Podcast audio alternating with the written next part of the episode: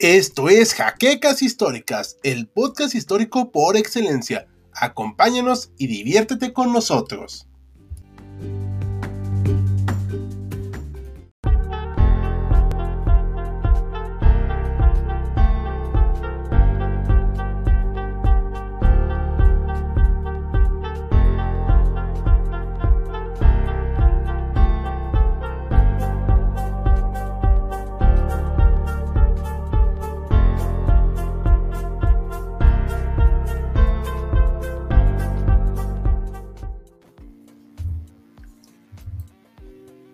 Buenas noches a todos los historiadores en esta 8 de, es 8 de septiembre de 2022. Hoy tuvimos un evento histórico muy importante.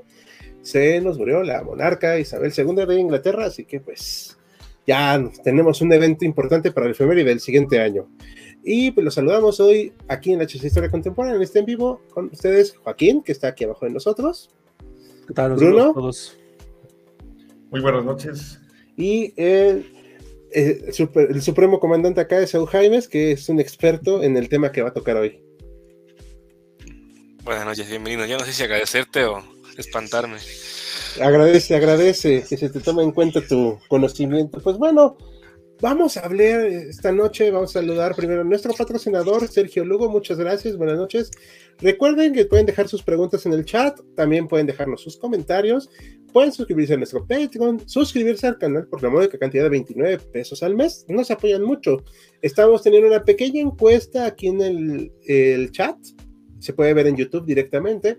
Acerca si les gustaría ver temas de, de por fechas. O sea, ya no les preguntaríamos en algunos casos, sino que haríamos algunos de fechas especiales. Y en esta ocasión ustedes decidieron que habláramos de la disolución de la Unión Soviética entre cuatro temas muy distintos, ¿verdad, Joaquín? Así es, todos muy distintos, este, para darle variedad al asunto. Pues bueno, eh, lamentablemente, pues hoy voy a empezar yo, así que pues vamos a iniciar. Vamos a hablar de la disolución de la Unión Soviética.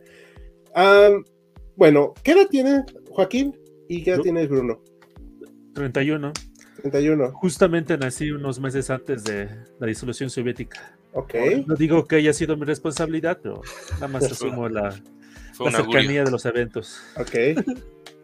Yo tengo 27, ya no me tocó, ya me tocó Federación Rusa. Ya. Ah, bueno. Esaú tiene 35, ya. Y yo también tengo 35. Somos colegas. Buenas noches, Kevin Eduardo. A ver, pues vamos a empezar a hablar. Entonces, yo nací cuando aún existía la URSS, obviamente estaba muy niño, y cuando se disolvió, pues yo ni en cuenta, ¿no? O sea, me tocó ver que existía una tal Yugoslavia, en mi pelota de fútbol, todavía venía la banderita de Yugoslavia, pero la disolución de la URSS es un evento muy importante porque significó el fin en ese momento de algo que llamaron muchos o llamaban muchos el socialismo real. Y es un concepto un poquito complejo que vamos a ir definiendo algunas cosillas económicas en el largo de este en vivo. Vamos a ver, eh, pues, ¿qué, ¿a qué nos referimos con esta disolución? Bueno, ¿qué pasaba en la Unión Soviética en los 80s? Bueno, en ese entonces la URSS tenía más o menos 60 años de edad, o sea, ya tenía sus años, pero pues hay países más longevos y que aparentemente aún resisten, como Estados Unidos, por ejemplo, pero la URSS tenía señales muy peculiares. Por ejemplo, bueno, aquí están los besos socialistas, eh, los cuales fueron muy famosos. Hicimos un short al respecto de esto, en el cual Leonid Brezhnev era pues un galanazo y gustaba dar este beso fraternal a diferentes líderes socialistas. Era una forma de fraternidad, de hablar bien entre ellos y mostrar esta unión.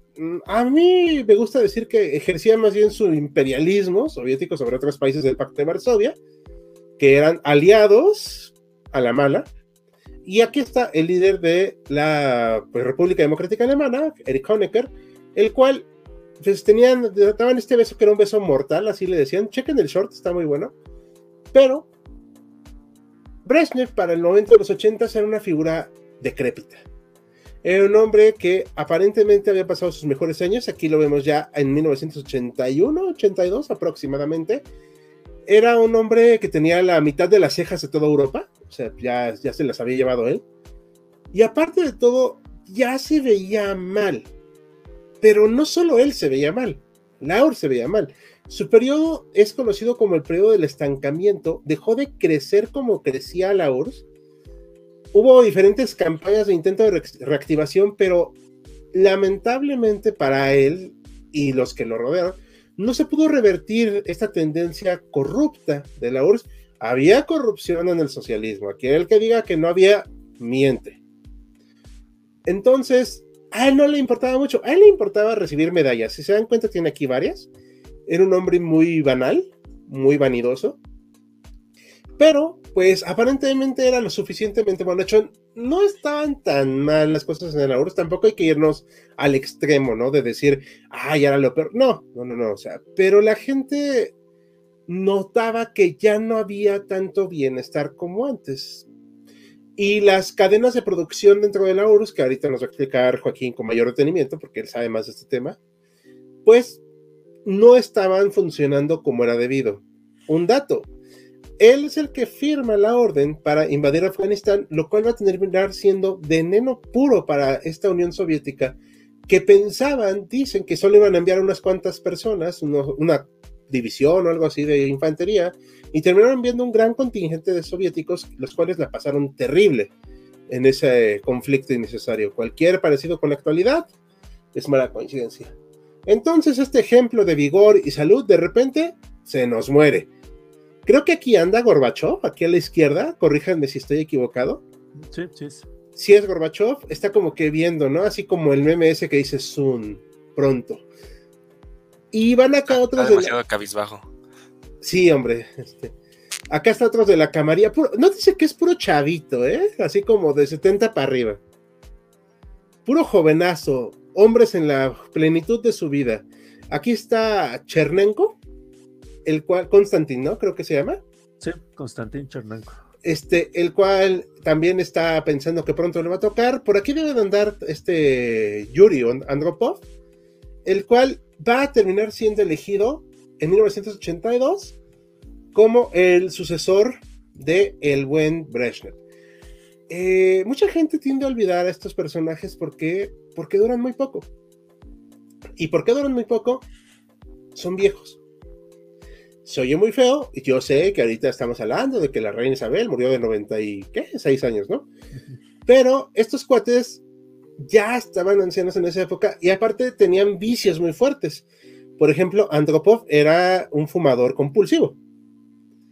Y pues no le pasó muy bien, aunque era una persona mucho, muy vigorosa y él es el que mete al Politburo a, propiamente hablando, a Gorbachev que eso va a ser como una forma de buscar renovar al Politburo porque era una gerontocracia ya. Gerontocracia quiere decir un gobierno de personas ancianas. Nada contra las personas ancianas, pero ya estaban muy ancianos. Hasta aquí vamos bien. ¿Quieren comentar algo, chicos? ¿No? adelante. vamos a echar unos saludillos rápido. Hola, Germán. Hola, mi estimado.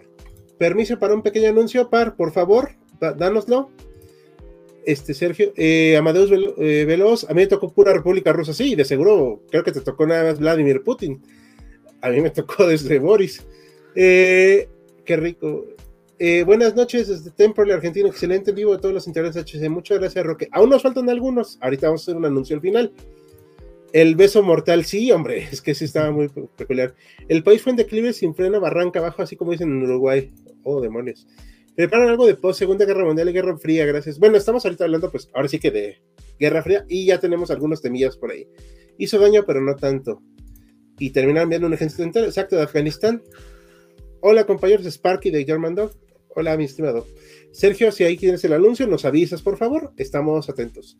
Pues bueno, vamos a seguir. Este hombre, Yuri Andropov, un ejemplo de salud, de vigorosidad, de virilidad y un camarada socialista acá en plenitud, pues ¿qué creen? Que se muere. Se muere en el 84. O sea, en menos de dos años ya se murieron dos líderes soviéticos. Lo cual habla también de un problema de edad. Entonces dijeron, bueno, pues ya se murió, pero acá está Chernenko. Bueno, Chernenko, ok, va, Borrón y cuenta nueva. Vamos a ver. De seguro este hombre vigoroso, fuerte y audaz nos va a poder llevar adelante a nuevos bríos en la Unión. Ah, ya se murió. pues bueno, se nos muere. Eh, fue muy irrelevante, la verdad. No es mala onda con Chernenko, digo. De seguro en su vida privada fue muy bondadoso. No lo sé, no me importa. Pero aquí está ya el buen Gorbachev acá alicaído pensando, chin, ya se murió Chernenko. Pues bueno, así. ¿Han visto cuando las locuras del emperador, cuando dicen que vamos a llorarle? Y luego Isma dice, bueno, pues ya se acabó, vámonos. Algo así hizo Gorbachev, porque en el 85, después de que muere Chernenko, toma él la batuta. Ojo, a ningún líder occidental le habían tocado tantos cambios de líderes de la URSS como a Ronald Reagan. A Reagan le tocó Brezhnev, Andropov, Chernenko y Gorbachev. Y en ese tiempo se recrudeció la Guerra Fría. Entonces le toca a Gorbachev aliviar los ánimos, calmar las cosas. Ahorita, más adelante hablaremos de las reformas de Gorbachev, pero entra este jovenzuelo, nació en el 31, del 85 tenía que 53, 54 años, ¿no? Más o menos. Ok, este jovenzuelo, dato, fue el único líder de la URSS que nació en la URSS, o sea, como ciudadano de la URSS. Y todos los demás habían nacido bajo el imperio ruso, o sea, ya eran ancianos. Pero él traía nuevos bríos, era carismático, era una persona estudiada. Gorbachev tendrá mil defectos. Ignorante, no era uno de ellos.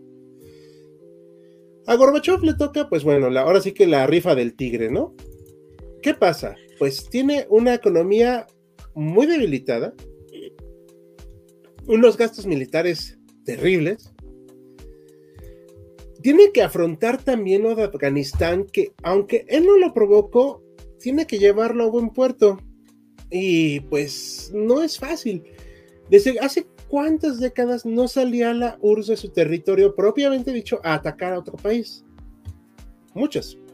Unos dos, tres décadas. O sea, ya no era lo mismo que antes. Disculpen.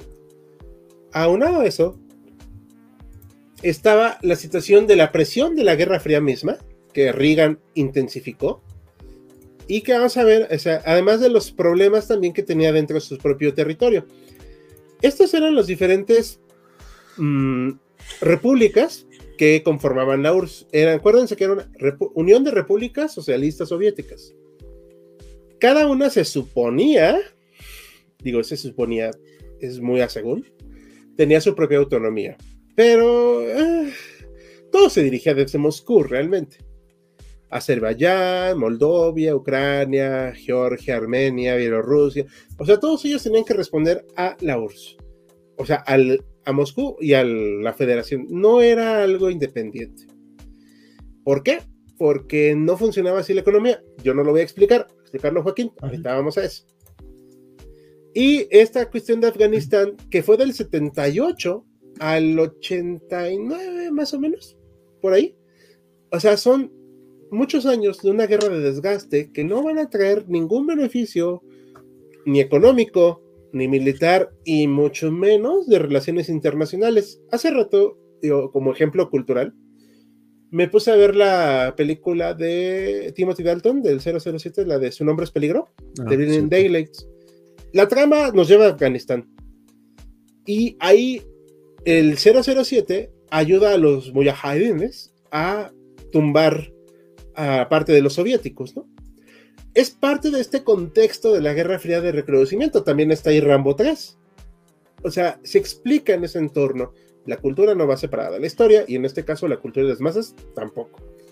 Es este, esta onda de apoyar a un bando. Si creen que lo de Ucrania ahorita que apoyamos muchos es casualidad, no, siempre será. Pero bueno, aquí la URSS queda muy mal parada y con ese reconocimiento con Reagan, el cual dio un discurso, por ejemplo, de el tumbar el muro de Berlín o la guerra de las galaxias, la guerra, esta, hacer unos satélites para proteger en la órbita de ataques nucleares y también tener ojivas nucleares en la órbita. Digo, hay que ser honestos, no, no iba a ser paso sin guarache.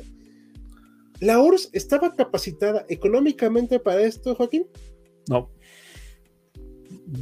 O sea, tú, tú, vas a explicarlo más a fondo, no va a ser así la pregunta para complementar esto, pero no lo podían afrontar, ¿no? No, realmente no. De hecho, buena parte incluso de lo que planteaba Ronald Reagan era pues, puro pantallazos. Era, mire, vamos a hacer quién sabe cuántas maravillas tecnológicas armamentísticas que realmente mucho fue solamente papel y que no, no salió de ahí. Pero pues ya mandas el blog, ¿no? Exactamente. Sí, en parte se, se, cree que esa era la idea, como que espantar a, los soviéticos de que, ay, miren, se están superarmando, tenemos que superarmarnos nosotros y pues eso terminó por darle al traste a la economía este, soviética. Pues sí, en gran parte. El anuncio que nos dice nuestro patrocinador, el sábado 10 de septiembre se llevará a cabo el octavo espectáculo aéreo en Santa Lucía, entrada libre, comienza a 9 a.m. Ah, muchas gracias. Para los que estén interesados, por favor, acérquense ahí a la zona del eh, aeródromo de Santa Lucía. Muy bien, entonces, eh, retomando el hilo, estamos viendo hasta acá, chicos, que hay un grave problema en la URSS, ¿no? No solo político, sino social, económico. O sea, es un caldo de cultivo de la inconformidad que se viene.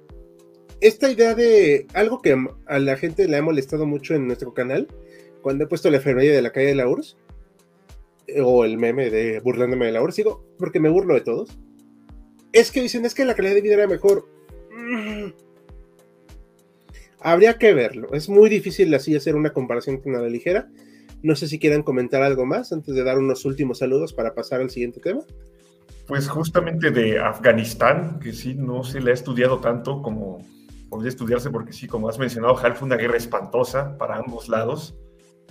15.000 soviéticos muertos. Hubo casos de madres que tenían hijos únicos que les enviaron al hijo a la guerra y no regresó. Regresó en estas cajones de zinc. O regresó y ya no lo reconocían. Como esta obra de ficción, ¿no? De los usurpadores de cuerpos. Es mi hijo, pero ya no lo reconozco como tal. Lo cambió a Afganistán. Eh, tremendas que balas expansivas destruyendo cuerpos, verdaderamente aterrador. Digo, no hubo napalm, pero hubo otras cosas. Sí, claro. O sea, la brutalidad empleada no tiene parangón. De hecho, el helicóptero este, el uno que tenemos aquí en el canal, el único helicóptero que hemos hecho en el canal, eh, eh, fue muy importante en la guerra afganistán y muy simbólico. Era una bestia alada. O sea, la verdad es que era una máquina brutal, la cual aterrorizaba en algún principio a los afganos, pero luego le agarraron el modo. Híjoles. Los, Stingers, si no me recuerdo. Los Stingers son los misiles. El, helicóptero, ahorita, perdón, se me fue el nombre, ¿cómo se llama? Ahorita lo encuentro. Creo que es el HI-5. Eh, ahorita, ahorita estoy a punto de encontrarlo. Una disculpa, pero bueno. Acá vemos entonces que el calo de cultivo está puesto más que nada para el colapso de la URSS. O sea, obviamente no es algo que. Ah, es el 1000 MI-24 Hind. H-I-N-D. Ok, era ese. Fue un helicóptero icónico, pero se experimentaron varias cosas. Si dices que son 15.000 muertos, Bruno. Soviéticos eh, de soldados oficiales, pero no sabemos Oficiales. Bueno, afganos, que más. Un sí, no, una cosa de verdad. Sí, fue. Además, tomen en cuenta, Estados Unidos se echó en Vietnam ocho años, ¿no? Del 65 al 73. Y la URSS se echó más, se echó estos 10 años. Sí, sí, porque hay que tomar en cuenta de que se, se hace mucho este paralelo entre Estados Unidos, Vietnam, la Unión Soviética, Afganistán. por ejemplo, Vietnam está al otro lado del Océano Pacífico. En ese entonces, Afganistán era país vecino de la Unión era frontera de la URSS. Exactamente. Y además tocaba con las repúblicas soviéticas socialistas de, además, este, del centro de Asia. islámica, pues. Entonces. Como Kazajstán. Ajá. Uzbekistán y demás. Este, rápido, otra cosa que quería comentar, Hal, lo que comentabas esto de la cultura, el recrudecimiento de la Guerra Fría. Ocurre en el 83 este incidente donde está este comandante soviético, cuyo nombre ahorita se me ha escapado, este, que salva al mundo de una guerra nuclear, que dice en septiembre que en las oficinas de los misiles soviéticos llega un informe de que hay un ataque estadounidense con cinco misiles. Y entonces él llama a la calma y dice, no vamos a responder, vamos a esperar. Sí, sí supe de ese incidente, aunque ahorita no me acuerdo más del, del nombre precisamente, pero pues sí, es que ya, en o sea, es, son muchos casos, muchas cosas que aquí como para ver que algo está mal dentro de la URSS, ¿no? Sí, estaba con los nervios destrozados, literalmente, es lo que Sí, como- señalado, era una geontocracia ya con los nervios destrozados. La OTAN hace unas maniobras por esas mismas fechas y la URSS se pone en guardia, muy tensa. Ujú. Y dato curioso cultural, también en esa fecha aparece una película que se llama El día después, de 1983, que relata lo que pasaría si hubiera una guerra nuclear entre la URSS y Estados Unidos. Si no la han visto, la recomiendo mucho. Igual es bastante indulgente, entre comillas, de los efectos, pero es- es- está bastante lograda en ese sentido. ¿Cuál es, perdón? ¿Me recuerdas? El día después. El día después. Ay, tengo que buscarla. Está en YouTube. en- Ah, ok, gracias. Ya la vamos a buscar. Eh, bueno, y como comparación ociosa, las comparaciones son odiosas, pero bueno. Dice son 15.000 soviéticos oficiales, ¿no? Muertos. Eh, en Ucrania habrán 50.000 rusos muertos. Ese es el nivel de desastre. Eh, Saúl, ¿quieres comentar algo más? No, nomás, de hecho, eh, justamente está iniciando una contraofensiva de parte de ucra- ucraniana, ¿no? Apenas en estos días, ¿no? Sí. El, número- el número puede crecer. Sí, sí, de hecho ya empezó y más adelante hablaremos de eso. Eh, YouTube, no nos castigues, no apoyamos a Rusia, por favor. ¿Va? No, sí es en serio. Sí, nada más un, un dato curiosísimo de, este, de esto de, de la Guerra Fría. Justamente en los años 80, en, en el- en Alemania, un grupo alemán de, de música eh, sa- sacó una canción llamada 99 Globos Rojos, o 99 Globos, creo que en, en inglés la trajeron como 99 Globos Rojos. Ajá, exactamente, que justamente si no la conocen, eh, les, este, así que le- le- les recomiendo mucho que, que la busquen en YouTube cuando termine este, este live en vivo, que justamente retrata un poco ese, e- ese clima de paranoia ¿no? que existe justamente en, en, en- en este, en, la, la Guerra Fría, ¿no? que estamos eh, ya en los años 80, ¿no? poquitos años antes de que se termine la disolución, pues todavía está un poco hasta el rojo vivo, todavía ese, esa- ese miedo, ¿no? A, este, al- al- al- a un posible cataclismo nuclear. Sí, Entonces, sí, pues le pondremos la canción aquí, pero al igual que el himno de la Unión Soviética también tiene derechos de autor. sí. Rapidísimo, Joaquín, perdón, ahora sí que aprovecho otra canción a recomendar del grupo Rush, Manhattan Project, también sale Ah. Igual relata, así que el Big Bang tomó al mundo y lo sacudió y apagó el sol. También está esta otra novela que recomiendo mucho, que se llama Mi hermano en la Tierra, es británica, que igual relata los efectos de una guerra nuclear en Inglaterra, o Cuando el viento sopla, otra película animada. Entonces, sí, varios productos culturales surgen en esa época. Es muy interesante ver cómo la cultura de masas, que a veces la ignoramos los historiadores, eh, pues es muy importante que revela el sentir de esa época. Es una comparación muy boba, pero Rocky V es la película insignia de la Guerra Fría en esa época. El, eh, eh, yo sé que no No, es Rocky 4, ¿no? Ah, cuatro, perdón, cuatro, sí, Sí, sí, sí, tiene razón. Contra Iván sí, la cinco no existe, sí, es cierto. Sí, sí. Eh, sí, pero es el, el gran hijo italoamericano contra ese superdopado peleador ruso que es de origen sueco, Dolph Lundgren, por cierto. Pero bueno, eh, vamos a hacer saludos rápido antes de pasar al siguiente tema. Muchos antecedentes de la URSS, exacto. Gracias, Mike. Buenas noches, historiadores. He llegado gracias a Zero Fanfix. Eh, cuando murieron los tres líderes de la URSS se notaba que el Partido Socialista estaba débil. Pues deja de débil, estaba chocheando. Líderes mundiales soviéticos no duran con este juego punto .jpg. Oigan, una pregunta. ¿De qué se murió Stalin? De una apoplejía. Eh, y porque aparte bebía mucho al final de su vida. Ya tenía muchos achaques. Vean la muerte de Stalin, por favor. Es La película. peliculón. El último líder soviético presenciando la caída de su país sin ni siquiera haber hecho algo productivo.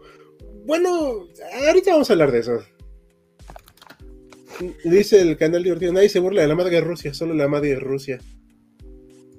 Afganistán y Vietnam de la URSS, el helicóptero es un Mi-24, muchas gracias. Afganistán y Vietnam de la URSS, exacto. Cual Halcón Negro, Apache o X320, Mi-24 Hind, gracias. Carlos Schramm. Eh, Alejandro Cadena, ¿es cierto que hubo mis minas disfrazadas de juguetes en Afganistán? Tengo entendido que sí. Hubo de todo. Fue terrible. Fue una guerra muy brutal. Eh, Más adelante hablaremos de ella algún día, pero recuerden que tenemos varios temas. Sparky, creo que sí. Dato curioso, en la película de Rambo disfrazaron de manera muy exitosa un S-225 Puma de un I-24 sí, de hecho, porque no podían usar uno original. Sí. Stanislav Petrov, Stanislav Petrov, gracias. así es. Gracias. Que lo castigó su régimen por obrar de forma prudente. Ajá. Pasen presupuesto para desarrollar un tanque para México. Uy. No, no, demasiado gasto. El que dispararon las bombas. Sí, exacto. Alejandro Cortés, buenas noches, llegó tarde, no te preocupes. Hay una gran película acerca de la ocupación soviética de Afganistán, novena compañía. Ah, ok, gracias Carlos, la vamos a buscar. Viva Jesucristo, gracias. Eh, Gustavo Rodríguez 5 es, no, es la 4, la Rocky 4. Una pregunta, ¿qué hubiera pasado si los soviets no hubieran llegado al poder? Adolfito hubiera conquistado Rusia y hubiera resultado igual. Bueno, eso es ya especulativo, ya estamos hablando del fin de la Unión Soviética, pero bueno, vamos a tener un día un, un live acerca de cómo se conformó esta cosa llamada Unión Soviética, porque no se conformó en el 17, se conformó en 1922, con una cosa ahí llamada un República Transcaucásica, una cosa así. Pero bueno, ahora sí, le cedo la palabra a nuestro maestro en economía, acá el buen Joaquín Hernández. Pues faltan unas semanas. Ya, ya, ya, si no te gradúas ya. Bueno, pero ahora sí, platícanos, ¿de qué vas a hablar? Sí, justamente vamos a hablar un poquito sobre la, economía soviética. Obviamente es un tema que pues, da para muchísimo tiempo. Este, son 80 años de historia, entonces, este, bueno, 70 años de historia, entonces este, es difícil compactarlo un poco pero vamos a, tomar algunas de las ideas principales. Y la principal idea que en primer lugar tenemos que tomar en cuenta, bueno, ¿qué es socialismo? Porque justamente la, la, Unión Soviética se constituyó bajo esa premisa de ser el primer gobierno este, comunista o socialista en el mundo. Pequeña acotación, porque a veces decimos la palabra socialista y comunista como si fueran este, eh, sinónimos, pues para muchas personas lo serán, pero no para aquellas personas que siguen un poco este eh, credo marxista, va a haber, eh, hay distintas este, pues, matices entre distintos autores, pero en términos generales lo que te dicen es de que el socialismo es como una etapa anterior al comunismo. ¿Y qué es el socialismo? Es que en un primer momento estás, este, eh, es, expropias todos los medios de producción, es importante, no, porque a veces hacemos como que ese chiste, ¿no? De que estamos en, en un país socialista, ahora todo pertenece a todos. No, lo que es esto es este, esta idea de que este, se expropian o, pasa a partir del, del, gobierno, de la comunidad, por así decirlo, los medios de producción. O sea, estamos hablando de, de campos, de fábricas, de bancos, comercios, etcétera, etcétera. Entonces, medios de producción. Eh, uno puede tener su, su auto o, o, su celular o lo que sea, en teoría sin problema otra vez, ego énfasis en teoría. Entonces, justamente uno de los pequeños problemas que habían como que empezado a tomar en cuenta desde tiempos de Marx, pero que realmente nunca habían analizado bien es, bueno, ya expropiamos todo esto y ahora qué hacemos. Entonces, parte de esta idea es este, la idea de que la idea de una planificación centralizada, justamente desde el gobierno central, desde Moscú, que fue donde se constituyó la capital de la Unión Soviética, pues ir controlando todos los, los este, todos los procesos productivos. Ahora, hacer esto pues, es una tarea demasiado grande. Pasar de una economía en teoría privada o casi feudal, porque en la, Rusia zarista todavía era eh, pues, muy precapitalista, pero pasar de una economía precapitalista a una economía comunista pues, es muy difícil y, hay muchísimos detalles que este, hay, hay, que arreglar. Depende mucho de la época que estamos hablando se cree que, por ejemplo, los primeros años de la Unión Soviética, del 17, de, la, desde la Revolución Rusa hasta que de hecho se forma la Unión Soviética, fue como que la época en la que eh, hubo mayor eh, énfasis o mayor esfuerzo en, este, en centralizarlo todo. Se le llamó el comunismo de guerra porque estaba eh, al paralelo la guerra civil rusa. Fue un desastre al tal grado que en el, a principios de los años 20 Lenin y su camarilla dijo, bueno, vamos a instituir una nueva política, la, la NEP, que liberalizó un poco la, economía y así durante, este, durante buena parte de la Unión Soviética, pues varió mucho, ¿no? Ahorita no nos vamos a hacer toda la historia desde Lenin hasta Brezhnev, nada más para decirle que ya para la época justamente de Brezhnev ya estaba todo bastante burocratizado, bastante centralizado, había una burocracia muy importante que se encargaba justamente de eh, regular todos los aspectos más importantes de la economía, los más importantes. Eh, había una gran cantidad de fábricas, este, de empresas estatales, en los cuales eh, los directores y los gerentes eran básicamente burócratas, eran este, gente que dependía del Partido Comunista Ruso, del Partido Comunista de la Unión Soviética, el, el PECUS, y que la idea era justamente de que yo eh, desde, desde Moscú te mando todos los, este, los insumos que necesitas y te pongo cuotas. Tú eres una fábrica de zapatos, tienes que este, fabricar tal cantidad de zapatos en un mes o en un año, etc. Y así con el resto de, este, de, de las fábricas este, de, automóviles, de hierro pesado, etc. ¿no? Ahora, esto pues era pues, bastante difícil y bastante eh, moroso. Eh, eso daba lugar a muchísimos problemas que pues terminaban en fábricas pues, muy ineficientes que, este, que, realmente no, no tenían justamente una, una real producción. O sea, eh, las fábricas comunistas, eh, las soviéticas eran famosas justamente por, por, su ineficiencia.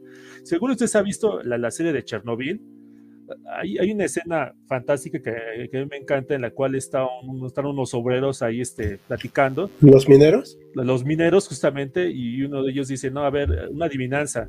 ¿Qué, ¿Qué, es el tamaño de una casa? Pesa 20 toneladas, hace mucho ruido y corta una manzana en tres partes. Y dice, es pues una máquina soviética hecha para cortar manzanas en cuatro partes.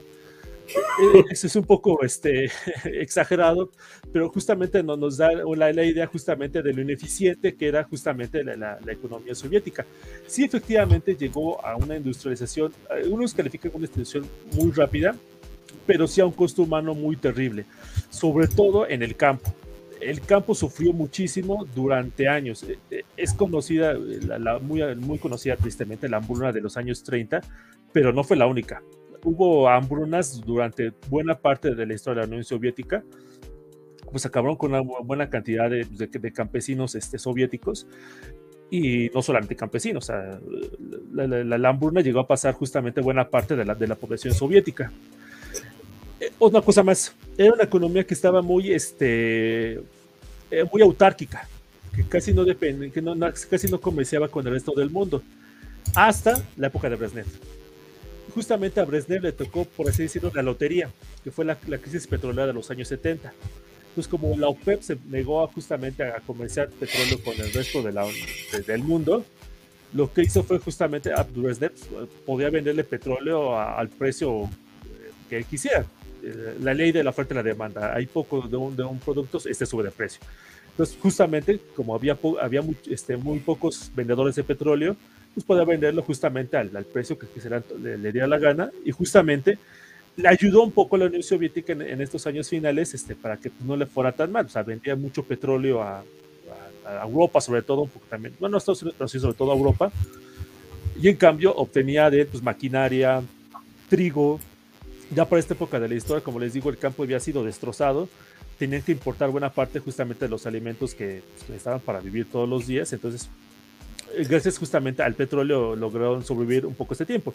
El problema fue que un poco a lo que le pasó a México es de que pues, los países de la OPEP eh, quitaron su embargo, volvieron a comerciar, cayó el precio del petróleo y pues este, la, la, minita de oro o la minita de petróleo se fue para abajo, ¿no? Realmente ya no, ya no tenían justamente la, el, ¿cómo se dice? La, la ventaja justamente de, de, de comerciar con petróleo. Ya una última cosa, este, eh, aquí ya estamos un poquito con teoría económica, entonces este, espero no este, hacerlos demasiado este, eh, bolas. si me preguntan a mí, el, primer, el principal problema que tenía este, la economía soviética es que intentaba ser, era, socialista. Esa era justo, justamente la idea. Y, el problema no era tanto que hubiera empresas este, estatales y que no hubiera empresas privadas. Porque eso, de hecho, ese, ese problema se, se, va a venir justamente en los años 90. El problema es que no tenía un mercado libre. Y justamente el, problema más que nada es de que al tener todo centralizado, no puedes tener justamente toda la información que necesitas, la información económica, pues para saber qué empresa hay que crearse, qué empresa hay que cerrarse, qué empresa hay que modificarse, cómo modificas un poco la producción de un lado, cómo cambias este, la, la forma en la que trabaja una empresa. Eso no podían saberlo porque nadie puede saberlo, o sea, e, eso se hace justamente en los pequeños intercambios cotidianos. Entonces, al intentar centralizarlo todo, pues realmente lo que estaba haciendo la Unión Soviética era pues darse un, metiéndose la pata continuamente. Y eso es justamente el problema que, terminó dándole el puntapié justamente a la economía soviética y con eso pues al resto de la, del aparato soviético que se había construido pues durante 70 años. Eh, bueno, muchas gracias. Ahorita, ahorita vamos a hablar más de esto, un poquito más de detenimiento, pero aquí hay, hay un libro que no sé si lo tuviste oportunidad de leer, que era el socialismo y por qué, por qué se desplomó. Está muy bueno, es, de, es del Fondo de Cultura Económica, es de Catherine Berdery. Está muy llamativo porque esto que explicas de las fábricas soviéticas es muy interesante. Vamos a poner un ejemplo muy chabacano, ¿ok? En una fábrica, el gerente le dicen que tiene que hacer un millón de zapatos ese año. Pero él sabe que no le van a enviar todo. Entonces, en lugar de pedir, es un decir, 100 toneladas de cuero, pide 200 porque sabe que si pide 200 igual le mandan 100. Pide eh, 2 toneladas de clavos porque pues sabe, ¿no? Que igual no van a llegar todos.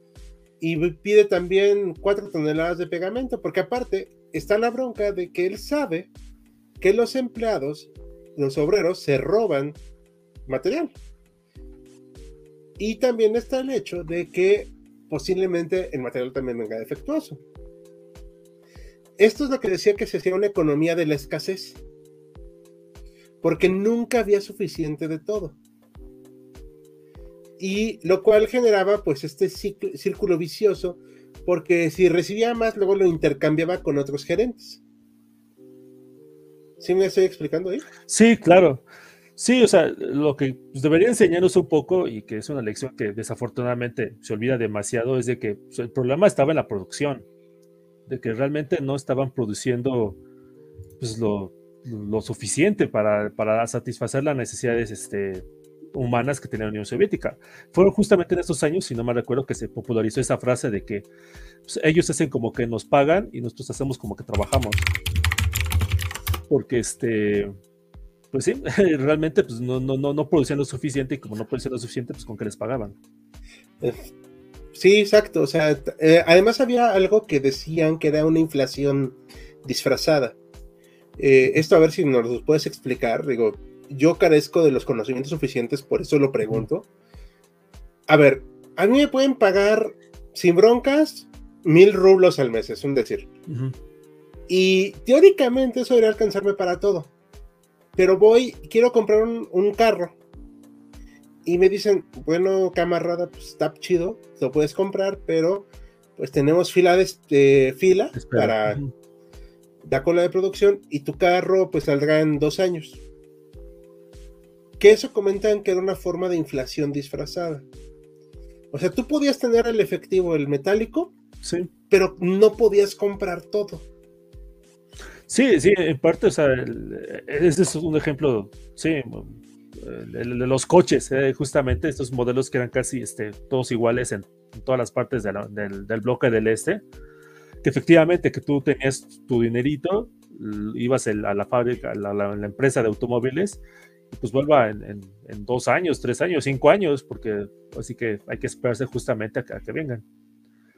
Puede calificarse como una especie de inflación este, eh, disfrazada. Hay muchas formas de, disfrazar una inflación, este, pero sí. Saludos a Argentina con el tema de la inflación. Este, perdón, no me lo pude aguantar. Tampoco estamos en la panacea, no sé por qué. Este, hoy ya estamos preocupados por la inflación. Eh, bueno, ok, eh, ¿algo más que quieran preguntarle, chicos, a Joaquín del tema? Bruno, Esaú. No, a ver, una pregunta, Joaquín. Comentabas que desde hacía ya un tiempo la URSS estaba importando trigo de Estados Unidos. Lo hacía de forma secreta, supongo, ¿verdad? O sea, no lo sabía el, así que la gente del común. ah, bueno, sí, no, no, no, no lo promocionaba. O sea, muchas de las compras justamente que hacía al, al extranjero eh, pues eran así como que disfrazadas. Eh, un poco yendo a este ejemplo, durante la Segunda Guerra Mundial, buena parte justamente de los eh, camiones, eh, los famosos Studebaker, venían de Estados Unidos.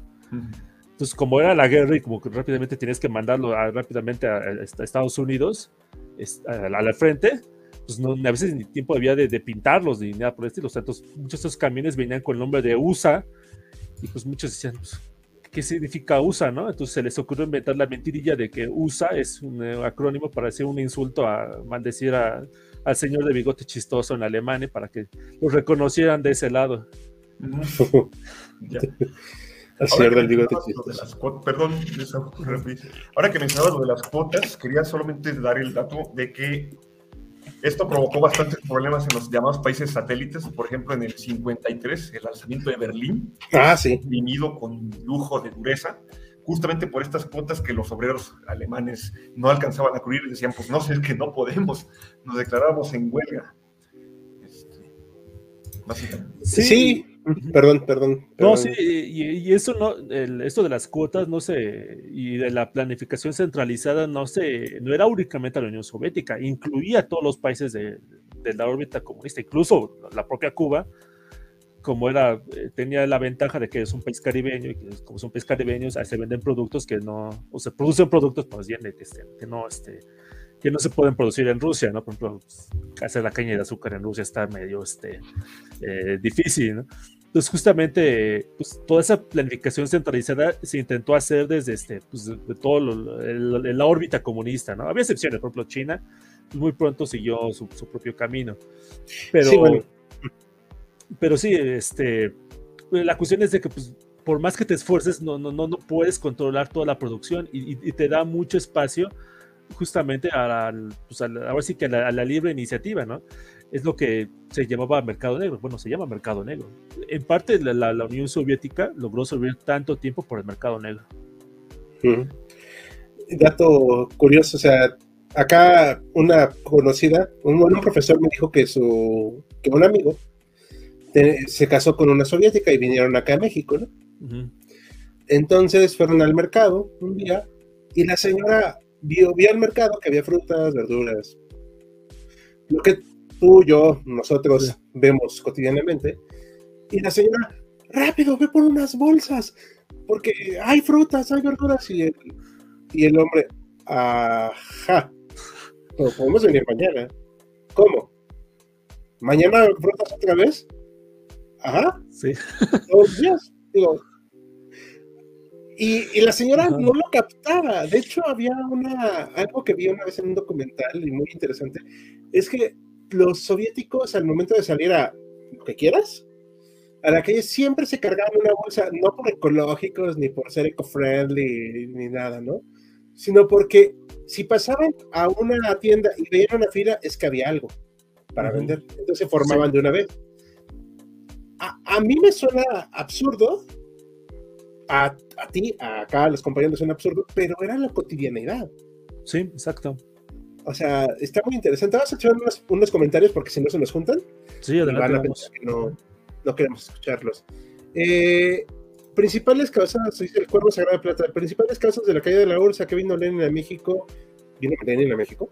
No, yo no sabía esa historia. ¿Es cierto que hicieron la Revolución Mexicana para crear el comunismo? Pregunto, Pan. Mm. ¿Estuvo en Suiza? estuvo en Finlandia también. Cuando Finlandia era parte de Rusia, pero de México no sabía. ¿No, ¿No será Trotsky?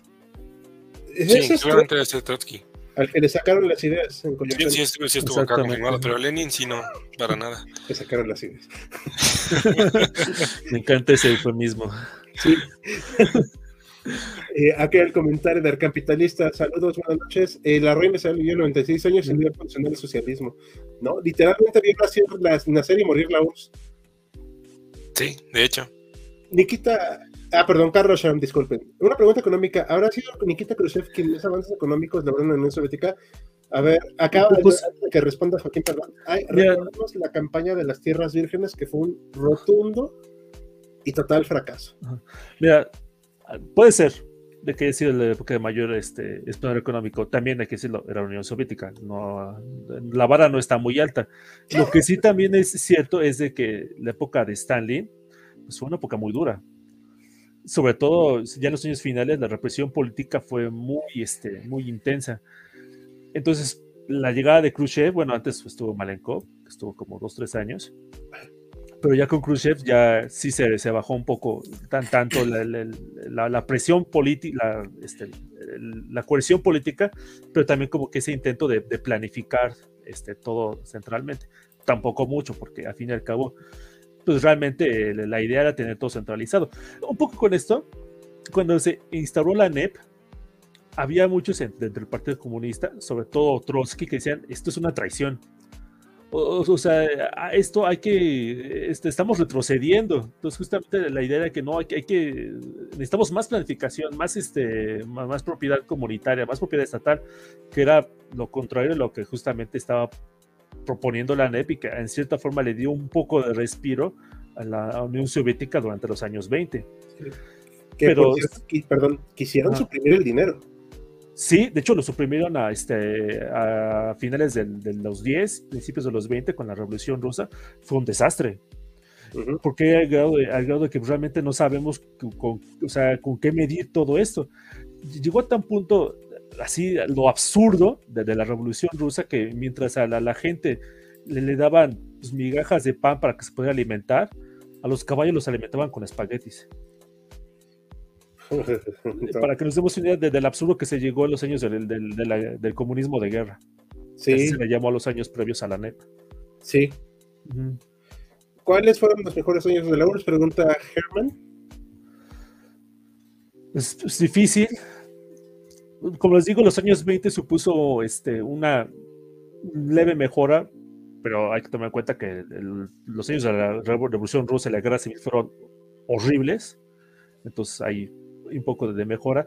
Incluso los, este, los años 70 eh, hubo un cierto bienestar económico, pero en parte, como les digo, fue por la cuestión del petróleo. hubo que, que les ayudó justamente, pues así que, pues como le, pasó a Venezuela, como le pasó en cierta forma a México, el petróleo este, te ayuda a, a subsanar todos tus defectos que tienes en la economía pero pues el petróleo no es una fuente infinita de, recursos. Platícaselo a los gobernantes. Justo iba a decir eso, dice el capitalista. El desplome soviético se explica con la frase: la gente finge que trabaja y el gobierno finge como paga. El problema de una empresa estatal, dice Sergio Lugo, es que al ser supuestamente de todos termina siendo de nadie y cada uno de sus miembros busca solo el beneficio propio. Es de los políticos. Es de ellos. Para un diseñador ruso, la perfección solo podría provenir de una ocurrencia tardía, dice Alejandro Cortés. Ujule, qué triste. No sé si lo conozcan, pero Von Mises, claro, predijo la caída de la URSS, ya que dijo que en un país sin sistema de precios, o sea, oferta y demanda y competencia, no se podría mantener. Sí. Sí, la, importancia justamente del sistema de precios. Sí hecho de la morición de Trotsky, ¿el gobierno mexicano deja que eso pasará o si fue algo totalmente clandestino?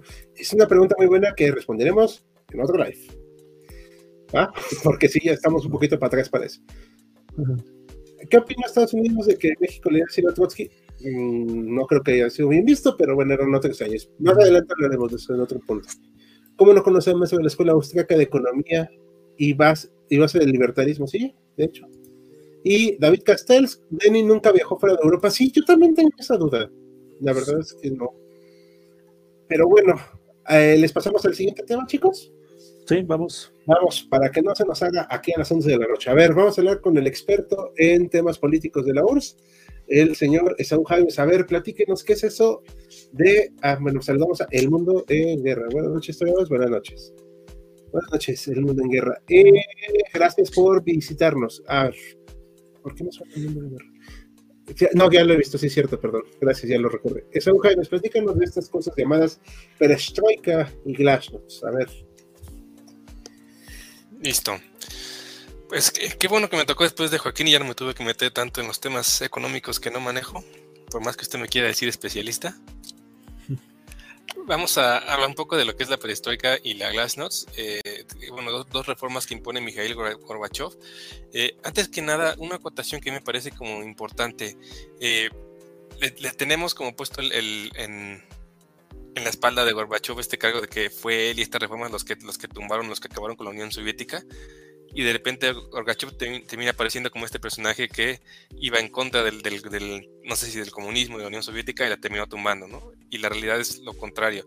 Y ambas reformas eran originalmente planteadas por Gorbachev para salvar a la Unión Soviética, para, para este, reestructurarla y, y salvarla precisamente de, que, de, que, se disolviera, ¿no? Terminan teniendo el efecto contrario, pero sí, sí me parece importante como hacer la acotación de que Gorbachev en ningún momento tuvo la intención de, disolver la Unión Soviética, más bien quería, quería salvarla. Y que hasta el último momento, hasta el último aliento de, su vida, si podemos decirlo así, Gorbachev se reconoció abiertamente como comunista y defensor del, del, comunismo. Como esa, como esa acotación. ¿Qué es, ¿Qué es la perestroika? ¿Qué es la glasnost? Son dos reformas que, que Gorbachev plantea eh, a, los, a los pocos años de, haber eh, tomado el poder en la, Unión Soviética. Y van a, eh, son palabras en ruso que significan, la primera, las glasnost es como transparencia y perestroika es como reforma, como reestructura. La, primera va, va, a ir en el ámbito político y en el ámbito económico, lo que quiere, lo que quiere hacer eh, eh, Gorbachev es transformar la, Unión Soviética. Por todo esto que ya habían ustedes comentado, y está la parte de Afganistán, que ya lo comentaron, en la parte como extranjero, pero internamente había en el, la Unión Soviética un, nivel de corrupción. Lo mencionaba Sarat Ojal, sí había corrupción, y no solo así había corrupción, sino que había un montón de corrupción en la Unión Soviética. Y lo que se da cuenta eh, Gorbachev después de llegar al poder y sobre todo el que tiene ya un bagaje en, el poder mucho tiempo, lo veíamos en las fotos, incluso con los gobernantes anteriores, se da cuenta de que parte del problema es que el poder está demasiado centralizado en el Comité Central de la Unión Soviética y que este poder además no está representando realmente a el comunismo o, a la población soviética y que eso se tiene que reestructurar. Eso es en la parte política. Y en la parte económica, se da cuenta que hay que, eh, occidentalizarse un poco, obviamente jamás lo va así, pero se da cuenta que hay que tener como una apertura económica para que la, economía de la Unión Soviética empiece a funcionar, porque como estaban dadas las cosas, simplemente no estaba funcionando y ya vimos varios, ejemplos aquí. Y la, segunda, la Glasnost, va a ser una reforma en términos, lo que significa literalmente es transparencia, va a ser una reforma en términos de apertura política, de apertura eh, de la libertad de expresión. ¿Cuál va a ser el, componente interesante de la Glasnost que, termina haciendo jugándole como en contra? Es que al, darle como esta libertad de, expresión y libertad de, expresión política, lo que va a ocurrir es que las diferentes repúblicas eh, socialistas soviéticas van a empezar a usar esa libertad para, y van a empezar a aparecer estos nacionalismos y estas como eh, de repente nos acordamos que antes de ser Unión Soviética cada uno de nosotros tiene su propia identidad y empiezan a, buscar como sus propias independencias y eso es lo que finalmente va a terminar por tumbar a la Unión Soviética ya al final del, desarrollo, ¿no? No sé si hasta aquí tengan este, alguna algún cuestionamiento, algo que... Perdón, había apagado el micrófono. ¿Tú, Joaquín? Por favor. No, adelante, adelante, sí. Bueno, acá una cosa muy chistosa que pasa es que en el mundo capitalista incluso se venden playeras con las leyendas de Perestroika y Glasnost. O sea, es en serio. Si ustedes ven incluso películas y series de la época de los ochentas, de cuando en cuando van a ver a gente con las playeras así con la perestroika en la, en la, porque era una forma, digo, lo vendió muy bien Gorbachev. La idea de hacer una URSS más humana. No sé si estoy yéndome por las ramas. No, sí, sí, sí, sí. Eh, no sé si quieras comentar algo más, Joaquín, antes de... No, porque tenía muy buena fama en, en el exterior a excepción de, detallitos como una central nuclear ahí en el norte de Ucrania, pero fuera de ello sí tenía en general buena, este, buena, buena imagen justamente en Estados Unidos, en Europa. Pues porque tenía ese, para empezar, la, imagen física que, él, mostraba, pues este, no, no se podía comparar con Brezhnev, o sea, Brezhnev hasta cuando sonreía, pues parecía que estaba enojado, entonces, este, entonces, este, a su lado pone a Gorbachev, sí parece más simpático. Este, pero dentro de Rusia, tanto de la época de la Unión Soviética como después, eso ya lo vamos a ver un poquito más adelante, la imagen no, no era muy querida.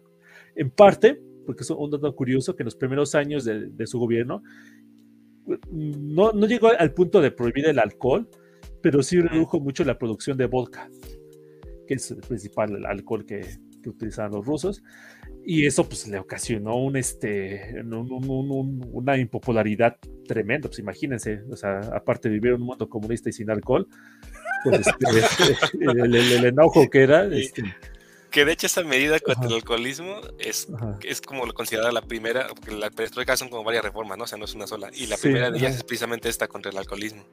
Sí. para reducirlo. Sí, que, que insisto, no, no me voy a meter con las medidas de Gorbachev, pero parece ser que como ser humano, Gorbachev era un ser bastante decente. Que no sé si es el que debieron elegir para liderar la URSS, pero bueno. Sí, o sea, digo, es algo difícil de, de, saberlo, pero pues, ponerlo en comparación con sus predecesores, pues este. No, era un ángel de la guarda. Sí, exactamente, ¿no? Entonces, este, pero pues así que el problema pues no es tanto de que este, si es este, ya es lo que dicen por ahí, ¿no? Pues el, el, camino al infierno está en de buenas, buenas intenciones. Sí. Sí, o sea, yo, yo la verdad, pues el otro día que le agradecía que desapareció la URSS, lo ponía yo un poco para provocar, la verdad. O sea, no la provocó él, pero tampoco ayudó a sus políticas, ¿eh? A que se salvara. Bueno, hubo un, un periodista, no recuerdo el nombre, que decía que lo que intentaba hacer Gorbachev era pintar una pared de negro usando únicamente color negro. O una, pintar una pared de blanco usando únicamente color negro. Pues era algo realmente imposible. O sea, la Unión Soviética, él lo que quiso hacer fue regresar a la época de la NEP. O sea, a los, a los buenos años de Lenin. Pero ya Rusia era un país muy distinto. En la época de los años 20 era un país mayormente rural en los años 80 ya era un país buena parte urbanizado y con una industria que no se comparaba a la de Estados Unidos, pero sí era importante. Una confederación de países, aparte. Exactamente, exactamente. Multilingüista, o sea. Ah, eh, pasamos, dicen aquí, Carlos para complementar lo que estamos diciendo, lo que fue la estocada final de la Unión Soviética tras la guerra de Afganistán y el desastre de Chernobyl. Lo de Chernobyl fue muy importante. Sí. La imagen internacional Gorbachev, que era mm, buena, ahí se vio muy golpeada. Porque aparte del hecho de querer ocultarlo, fue como decir, o sea, quieres apertura, quieres acá que tenemos, y ocultas eso que nos afecta no solo a la URSS, sino que lo cacharon en la mentira. Ajá.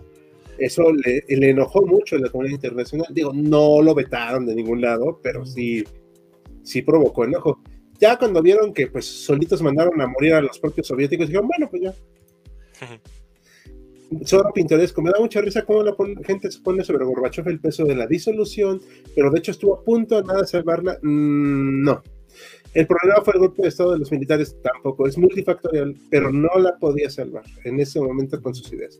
Eh, era algo tan absurdo como, ¿a qué vamos a librar el mercado? Ok, quiero poner el precio que quiera para el grano. No, tienes este límite de precios. Exacto. Entonces, o tengo mercado libre o no tengo mercado libre. O sea, es. No es tan sencillo. O sea, yo no hubiera querido sacarme esa RF del tigre.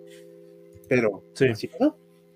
Un día un profe de historia nos enseñó un video suyo. Ah, eh, es que sí, es, fue muy filmado, Gorbachev. Que acabó con la confianza de las repúblicas soviéticas eh, y decidieron separarse. Ojo, los países bálticos buscaban cualquier excusa. Ah, claro. De hecho, los países bálticos no nos, olvidemos, en el pacto que hizo Stalin con el canciller de Alemania a principios de la Segunda Guerra Mundial, se la los países bálticos estaban así que en, el pedacito que le tocaba a la Unión Soviética y, se los quedó a... Sí, o sea, eso en el libro se llama imperialismo, pero bueno. Dicen que no. Ahora que dicen, rapidísimo, lo que mencionaban del debate de Gorbachev, ahora sí que, que algunos mencionado, lo, acusan de ser el agente secreto del Occidente para darle en la torre a la URSS. Él, él, mismo defendió, dijo, ustedes, estadounidenses, el señor Roosevelt, tomó ideas socialistas, cuando ese era su discurso, algunas ideas socialistas para salvar al capitalismo. Yo lo que quiero es tomar algo, algunas cuestiones del capitalismo para salvar eh, al socialismo en la URSS. Y creo que se puede. Como dicen, pues desde siempre lo creyó hasta el final y pues sí, fue un, golpe para él este, la disolución final. Este creo, que, hubiera sido más gacho para Gorbachev, ¿no? El hecho de que, de que no pudo salvar a la Unión Soviética o que le echaran la culpa a sus, los propios comunistas por casi casi ser un agente norteamericano. yo, creo que, todo. creo que las dos, yo creo que ninguna de las dos estaban como en su plan de acción. Por eso, por eso el comercial de Pizza Hut. Y tal nos manda buenas noches, saludos. Eh, reducir la producción de vodka con razón un, un intento de golpe estando. No fue un intento, fue un golpe. Un fracaso. Sí, ajá. Eh, aquí tenés de verdad, si lleva a la URSS, pues ya está muerta, ya que vive. Eh, dice, ¿por qué Ucrania se separó de la Unión Soviética? Pues porque los ucranianos no son rusos. Y porque no, querían la Unión Soviética. y porque no querían ya estar en la Unión Soviética. Así como los países bálticos buscaron cualquier pretexto. O sea, lo, lo, lo requerían urgentemente. Y ya pasamos con Bruno, que nos va a hablar del colapso de este socialismo real y del colapso de la, del muro de Berlín. A ver, platícanos qué pasó aquí. Pues bueno, quiero empezar rapidísimo con una pequeña cita. Decía Winston Churchill en la ciudad norteamericana de Fulton en el 46, desde Stettin en el Báltico a Trieste en el Adriático ha caído sobre el continente un telón de acero. Bueno, lo que aquí vamos a ver es cómo ese telón de acero se deshace, se derrite, podríamos decirlo, o se resquebraja. Entonces, primero un, poco de panorama. Antes quisiera retomar un pequeño comentario sobre Chernobyl. Chernobyl también demuestra la ineficacia que ya vivía el régimen soviético. Es uno, un ejemplo muy ilustrativo de la ineficacia que tenía el régimen soviético en materia de, de gestión. Decir, tenemos la Unión Soviética con problemas económicos y además ecológicos, Chernobyl, y no olvidemos la desaparición del mar de Aral, ¿no? Este, que se provoca en parte por estas gigantescas obras. Ahora, ¿por qué arrancamos aquí con esta foto de Deng Xiaoping, el jefe político de China en ese momento, y Tiananmen? Porque a la par que Gorbachev está llevando esta perestroika y glasnost, que van a tener unas consecuencias titánicas en Europa, en China también se llega a tratar de hacer alguna especie de reformas. De hecho, Joaquín nos lo puede explicar ya igual en un futuro en vivo sobre estas reformas que lleva a cabo China que coquetean un poco con el libre mercado, me parece, y que incluso también llegan a despertar cierto interés en libertades políticas que justamente Deng Xiaoping no tolera y va a aplastar en Tiananmen en el 89, una matanza espantosa. Pues bueno, ¿cómo ocurrió este intento de reforma que implicó un, un resquebraje en Europa que no necesariamente baños de sangre como el de Tiananmen, pues es lo que vamos a ver. La siguiente, Hal, por favor. Pues bueno, mencionaba Esaú este intento de, dar libertad en un régimen comunista que siente que ya está perdiendo el control. Es lo que un maestro mío llamaría el sistema está echando chispas y ya de verdad no puede sostenerse. Y justamente da una influencia a los países satélites. Toda esta cuestión empieza con los países satélites. Polonia, que ya venía inquieta desde los años 70, tiene sus primeras eh, elecciones libres de hecho, este sindicato independiente del Partido Solidaridad vuelve a ser legalizado y con las elecciones se le quita el poder a un jefe político de Polonia que se llamaba, mm, me parece, ah, híjoles, Jaroslewski, y los, los socialistas pierden completamente sus escaños, excepto uno. Polonia se vuelve uno de los primeros países en renegar del comunismo los socialistas polacos llaman a Gorbachev y Gorbachev dice, en un socialismo humano como el que yo quiero instaurar, la URSS ya no puede recurrir a la fuerza para imponerse. Recordemos que en el 56 la URSS había aplastado este intento reformista de Hungría, en el 68 Checoslovaquia, Gorbachev ya no quiere hacer eso. Entonces, ya con estas libertades, los polacos llegan a cabo estas elecciones y arrinconan completamente al Partido Comunista Polaco. El país que sigue es Hungría. Ahí el jefe Janos Kadar, que había gobernado desde la represión del 56, le quitan el timón y le dan el poder a un reformista que se llama Miklos Nemet. Aquí este, ajá, justamente aquí en la siguiente imagen. Y Miklos Nemet, en este ambiente de cambio, dice, cada país socialista se desarrolla a su manera y bueno, necesitamos reorganizar las finanzas y ya no podemos estar gastando en las alambradas de la frontera con Austria. Y dice, se acabó. No solo suspendo la financiación, sino que los retiro. La frontera en teoría sigue cerrada, pero retiro esos alambres. Los alemanes del este tenían ahí su muro y su propia frontera con Alemania Occidental bastante fortificada también dicen, tenemos oportunidad, de los que queramos movernos, nos movemos de ahí y saltamos a Austria. Obviamente, al gobierno de la RDA no le va a gustar nada esto. Va a protestar ante, ante este Gorbachev y le va a decir, oye, esto es una falta. Supuestamente ningún país socialista debería permitir un éxodo de otro país socialista. Y Gorbachev dice, no podemos hacer nada. Pues bueno, aquí en la imagen anterior, o en la anterior donde estaba la imagen de la Revolución Húngara, está una imagen de los alemanes saltando una pared. Esa es la pared de la Embajada de Praga, porque los alemanes orientales, grupos de alemanes orientales, se trepan tanto a la Embajada de Praga como a la Embajada de Hungría. Quieren salirse. Gorbachev va a presionar a Erich Honecker, el jefe de la RDA, y le va a decir, déjalos salir. Honecker dice, ok, los dejo salir, pero que pasen por territorio alemán, para que parezca que estamos expulsándolos a estos traidores. Los alemanes están encantados, los alemanes que se van refugiados, pero no todos se van, naturalmente no todos pueden. Y dicen, vamos a aprovechar este clima de cambio para obtener más concesiones, ya libre tránsito entre la RDA y la RCA. Por esas fechas, la RDA va a cumplir su 40 aniversario, estamos hablando de octubre del 89, y Gorbachev va y visita. En esa época, en ese momento, aprovechando, se desatan una serie de manifestaciones. Y aquí tenemos una imagen de los granaderos de la RDA, coloquialmente hablando, que cargan sobre todo en la ciudad de Leipzig contra los manifestantes. Y también hay escenas de los agentes de la Stasi, la policía secreta de la RDA, también rompiendo carteles, atentando contra manifestantes.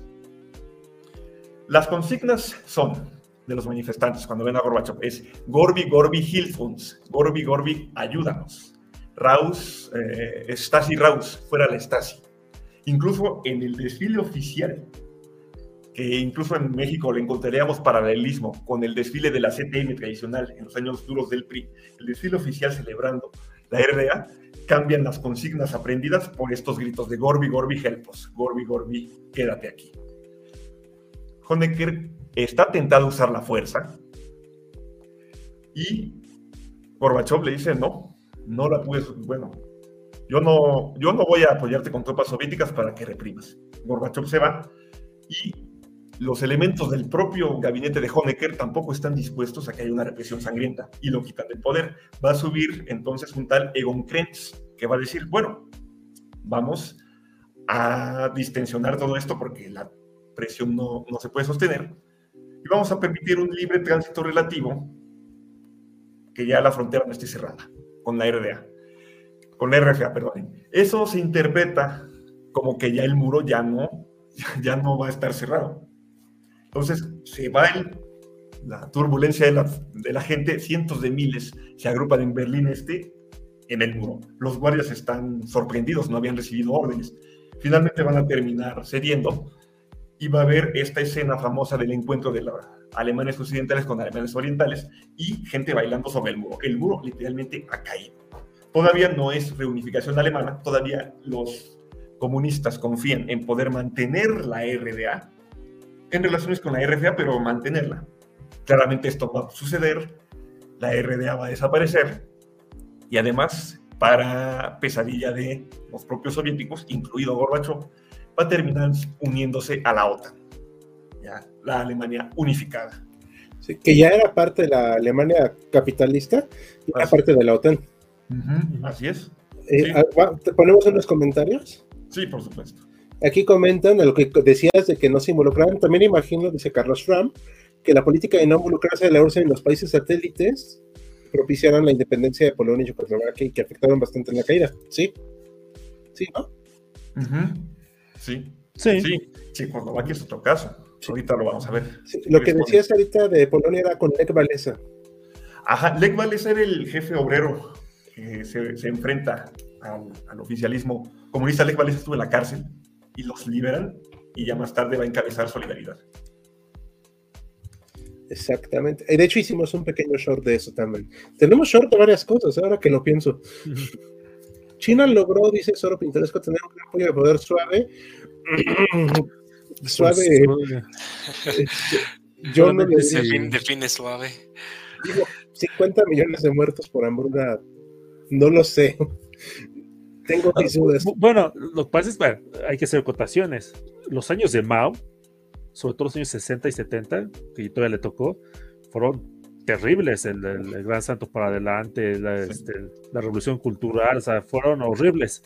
Ya después mejoraron un poco, ¿no? Pero otra vez, estándares comunistas, ¿no? Tampoco, o sea, la, vara está muy alta, ¿no? Si no vamos al extremo occidente de China y ahí la gente pues, no vive precisamente muy bien. Exacto. En cambio, la URSS tuvo siempre mucho poder duro, pero sin poder suave no fueron capaces de mantener aquello, lógicamente. Bueno, pero la URSS estuvo en varias partes del mundo, o sea, no crean que no mandaba misiones a varios lados. Sí. Ah, sí. Eh, un campo muy importante. Sudamérica. África fue un campo muy importante. Mozambique, ¿no? Y Angola, creo. Angola, ajá. Etiopía, si no me recuerdo. Ah, Etiopía, sí. Mi viejo solía decir que gracias a Deng Xiaoping, que la larga China se convirtió en una potencia que soy, potencia que está a punto de tronar, por cierto. Pues Fíjate que a ese respecto. 40 años les duró, ¿no? Ajá. A ese respecto, ahorita que mencionábamos las reformas, y ya vi que mencionaron, bueno, mencionan bastante Deng Xiaoping, creo que el, punto o factor interesante ahí es que Xiaoping hace una reforma plenamente en el ámbito económico no se mete a reformar la parte política de, China. Gorbachev sí lo hizo en los dos lados y creo que la parte política fue la que terminó tumbando lo demás.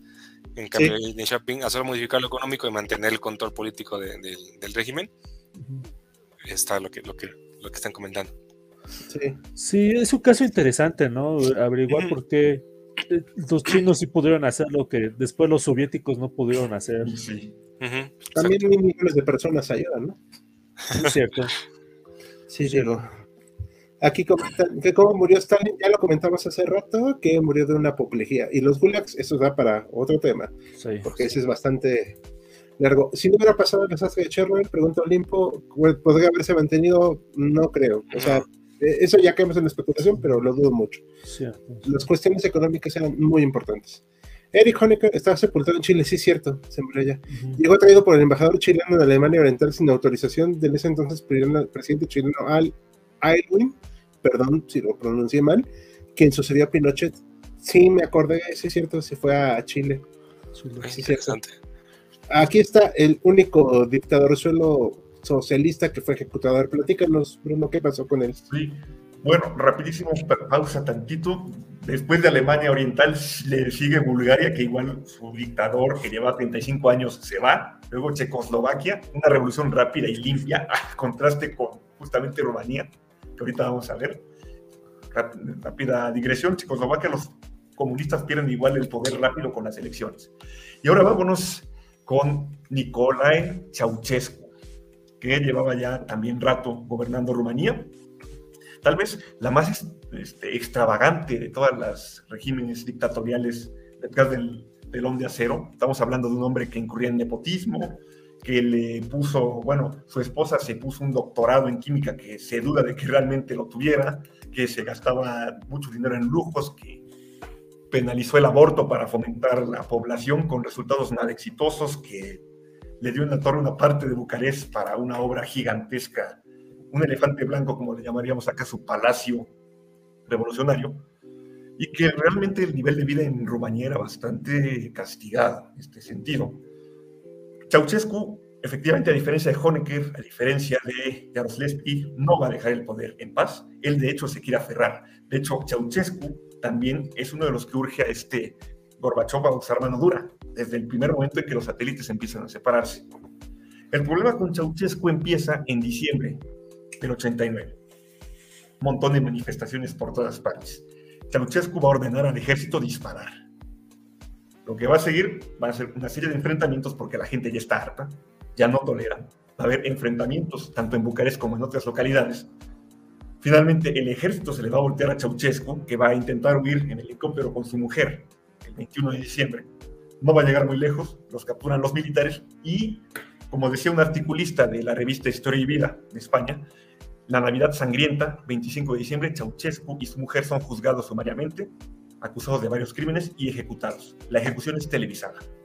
Este, no sé si te tocó a ti ver la HAL, un maestro mío de historia dijo que la vio, que fue espantosa. No, no me tocó, tenía dos años y todavía no sabía hablar muy bien. Pero, este, pero... A lo mejor sí la viste, pero no te acuerdas. Ah, también. Pero lo que sí me acuerdo es que, bueno, lo, escribí una entrada en el blog eh, de eso. Y pues, la verdad es que nadie se acordó. O sea, acá en este lado del charco, y específicamente en México, todo el mundo el, este, el año pasado acá lagrimeando por la URSS, me dan flojera, pero pues así pasó. Pero cuando dije, oigan, ¿se acuerdan de Ceausescu todos? ¿Quién? Es que nadie se acuerda de él. Pero murió muy feo. Sí, sí, sí, Y gritando, ¿no? Por, o sea, desesperado. Él hizo mujer también. Este, aparte, el, juicio fue más falso que nada, o sea. Era una farsa, pero bueno. No es decepción en la época. Sí, no, no, estoy diciendo que iban a tener un. O sea, pero fue un juicio totalmente falso. Un dato curioso: que luego en Rumania eh, les cayó un esquema Ponzi, un banco que según daba grandes utilidades y dilapidó, o sea, defraudó a la gente y dilapidó así todo, o sea, todo, todo. Se hicieron, viene en este libro que comentaba, si tienen la oportunidad de leerlo, es una tragedia porque los rumanos venían saliendo de esta época tan oscura, se emocionaron con el dinero y se decepcionaron muy feo, ¿no? Porque vieron de la noche a la mañana desaparecer todos sus ahorros. Híjoles, o sea, salieron de un bache para caer en otro. Sí, sí, muy trágico. y, quedaron muy decepcionados. De hecho, Rumania como país no ha vuelto a, tener ese crecimiento. De hecho, si no me recuerdo, creo que el partido que dominante en Rumania es como una transformación del Partido Socialista Rumano. Ajá. No sabría decirte, pero es algo que luego podríamos investigar. Sí, me parece que sí. De hecho, salvo algunas cabezas que se cortaron, metafóricamente hablando, exceptuando obviamente a la pareja, Ceausescu y su mujer, se mantuvo básicamente el mismo aparato. O sea, la Securitate, que era la policía secreta de allá, se le cambió el nombre. Aparato de justicia, lo mismo, todo. Realmente fue más pintada de la fachada que cambio sustancial de profundidad, a profundidad. Sí, Aquí, este, bueno, aquí que estamos viendo, creo que me habías comentado que son los países bálticos, ¿no? Esos no son los países bálticos. Mencionamos los satélites. Ya la URSS ya perdió sus satélites. Virtualmente ya no tiene ningún satélite. Ya perdió su zona de influencia. Ahora ya estamos hablando de que la URSS se juega su propia integridad territorial. Gorbachev en este punto es optimista, dice, podemos aguantar todavía. Pero resulta que los países bálticos, que como bien mencionaban, estaban ahí más a fuerza que de ganas, los habían metido, además habían tenido un periodo de independencia de 20 años, tal vez un poco menos, o sea, tenían la memoria y no le habían pasado nada bien con Stalin. Dicen, esos, eh, los vecinos se han liberado, nosotros también deberíamos, libre autodeterminación. Lituania es la que empieza. Aquí es una escena de. La imagen es la, la caída de la estatua de Lenin en Lituania. Ahí Gorbachev se muestra muy nervioso. Dice, ah, ok, ahí no, ahí no. De hecho, es uno de los pocos casos de uso de la fuerza por parte de Gorbachev. Gorbachev no va a tolerar porque se hace un plebiscito y Lituania dice, nos separamos, queremos independencia. Gorbachev va a decir, no. Y tácitamente o explícitamente, no se sabe bien, se da la orden de que el ejército soviético ocupe los principales edificios va a haber un enfrentamiento, va a haber varios muertos. Finalmente Gorbachev va a tener, terminar transigiendo, va a decir, bueno, no podemos hacer nada. nos afecta más a nosotros, hay un peso mayor si intentamos mantenerlos a la fuerza. Lituania se separa, le sigue Letonia y le sigue Estonia. En este sentido, además ya hay cada vez más voces díscolas dentro del propio gobierno de Gorbachev. Este, un nombre, Boris Yeltsin, empieza a resonar con mayor fuerza. Boris Yeltsin, jefe del Partido Comunista en Moscú, empieza a criticar cada vez más abiertamente a Gorbachev y a decir, ya es momento de modificar todo esto. La Unión Soviética ya está caducada. De hecho, el propio Boris Yeltsin se propone que ya se separen las repúblicas, que haya una confederación de repúblicas, no una unión, que esté la República de Ucrania, la República de Rusia, la República de Kazajistán. Yeltsin es bastante carismático, usa también el enojo de la gente, como decían, Gorbachev ya es bastante impopular en su propio país, este, a tal punto de que, por ejemplo, a una rusa le entrevistan y dicen, Gorbachev y Bush, que ya en ese momento presidente de Estados Unidos, bye bye, bienvenido Yeltsin. Por otro lado, entre los sectores más eh, radicales del comunismo, no les está gustando nada lo que está ocurriendo, ya están viendo no solo la pérdida de la Unión Soviética de su poder, sino ya de su propia integridad territorial. Y va a venir un golpe de Estado en agosto del 91. Gorbachev está de viaje, se ha tomado unas vacaciones y militares cercanos dicen, hay que tumbar a Gorbachev, no vamos a tolerar que el poder de la URSS se resquebraje, hay que salvar a la URSS. Se saca la tropa en Moscú, se sacan los tanques, creo que por ahí tenemos una imagen, ¿no? Ahí este, la siguiente. Ajá. Y se intenta tomar el poder. ¿Qué hubiera pasado si estos, este grupo de militares y comunistas de línea dura ocupan logran eh, apoderarse del poder de forma exitosa, pues no sabemos bien, pero tal vez hubieran intentado volver las manecillas del reloj. Desgraciadamente para ellos actúan de forma tan desorganizada, pues que no les sale el, juego. Y Yeltsin, que antes había criticado a Gorbachev de forma bastante dura, dice, yo quiero defender a Gorbachev y desconozco este grupo de militares golpistas. Los militares golpistas no tienen el apoyo y el golpe de Estado quiere nada. Pero Gorbachev, que además había quedado incomunicado de dónde estaba, ya no tiene vela en el entierro. Ahora es Yeltsin quien lleva la batuta y Yeltsin dice, se acabó la Unión Soviética. Y esto nos hablarán Hal y Joaquín. No sé si tienen un comentario, dudas. No más como comentario final, o sea, aunque sigue siendo el que tiene el poder, este Gorbachev está muy Foucaultiano este, pero pues el poder se ejerce, ¿no? Y pues, sí al final queda como un, un líder de jura, pero de facto está acabado. O sea, lo salvaron, pero a la vez lo aniquilaron. Sí. Sí. Fue muy pragmático, Yeltsin. Sorprende el pragmatismo. De hecho. Sí. Que maneja muy hábil. ¿Qué pasó? ajá, que no sé si me voy a adelantar un poco lo que van a comentar ahorita eh, Joaquín Tujal, pero eh, o sea, Gorbachev lo que hace es como abrir un poquito la válvula con las reformas políticas y económicas, como esta de liberalización, de democratización de la Unión Soviética, pero como eh, con tientas, ¿no? Y Yeltsin, como dice eh, Bruno, es muy práctico y se da cuenta completamente. Y apenas llega a poder Yeltsin, ya en la Federación Rusa, ya, ya la Unión Soviética disuelta, abre completamente el grifo, ¿no? Para la, la, la, parte de liberar la economía hacia, hacia el otro extremo, o sea, ya completamente abandonando el comunismo. Exacto ya se, acabó ahí ya esta situación. Eh, comenta aquí Carlos Schwab, los Ceausescu, la única transición violenta. Sí, el mayor error de los comunistas, dice Alejandro Cadena, fue que se bandera roja, no se dieron cuenta que se negaron del sangre y sufrimiento. Bueno, es muy poético, pero pues si no. Biography Channel eh, hizo por allá a principios de los 2000 un documental muy completo de los Ceausescu, como el del Mariscal Tito. Muchas gracias, vamos a buscar. ¿Qué hicieron con los miembros de la checa y equivalentes? Ah, esta es una muy buena pregunta. Eh, bueno, sé que varios se pasaron al sistema de seguridad ruso, pero... Algunos llegaron a ser presidentes de Rusia. Ah, eso, sí, ahorita vamos a comentarlo.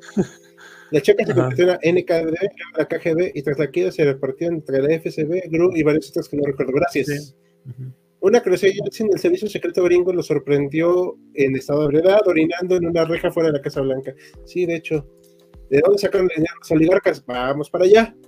A eso vamos. Eh, ¿Puedo empezar, este Joaquín? Sí, o sea, aquí ya estamos viendo justamente, eh, aquí este mapa ya nos indica lo que era justamente la Unión Soviética y cómo se fue rompiendo en, pedacitos, ¿no? Obviamente, este, de hecho, ahorita Rusia sigue siendo el país más grande del mundo, pero ya bastante disminuido. Si no me recuerdo, eh, perdió posiblemente una tercera parte de, su Más territorio. O menos. exactamente. Y aquí podemos ver justamente los, países, aquí junto a las fechas, ¿no? Justamente como pues, a lo largo de 1990 hasta 1991, poco a poco se van, este, pues así que se separando de, la Unión Soviética y ya no tiene justamente el, Gorbachev la fuerza justamente para, pues, para mantenerlos juntos. Y se viene justamente ya la, fecha este, simbólica, el 25 de diciembre de 1991, nada más y nada menos que Gorbachev anuncia finalmente de que pues ya es el momento de iniciar un nuevo, este, un, nuevo periodo, que ya se acabó la Unión Soviética y se da justamente este, eh, no sé si más adelante tenemos la imagen en la que se esa, mira, ¿no? justamente aquí la, la, imagen de Gorbachev dando el discurso y esa misma noche, como se cambia una bandera, se cambia la bandera de la Unión Soviética y se, se sustituye por la, la, bandera tricolor rusa que ya, ya conocemos ya de todos nosotros, ¿no?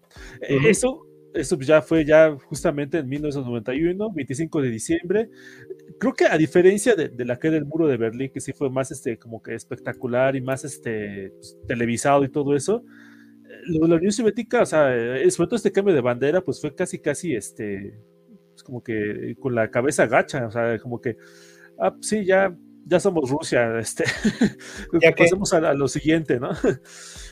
algo que habría que comentar de eso, Joaquín, es que en algún punto solo Kazajistán era la Unión Soviética.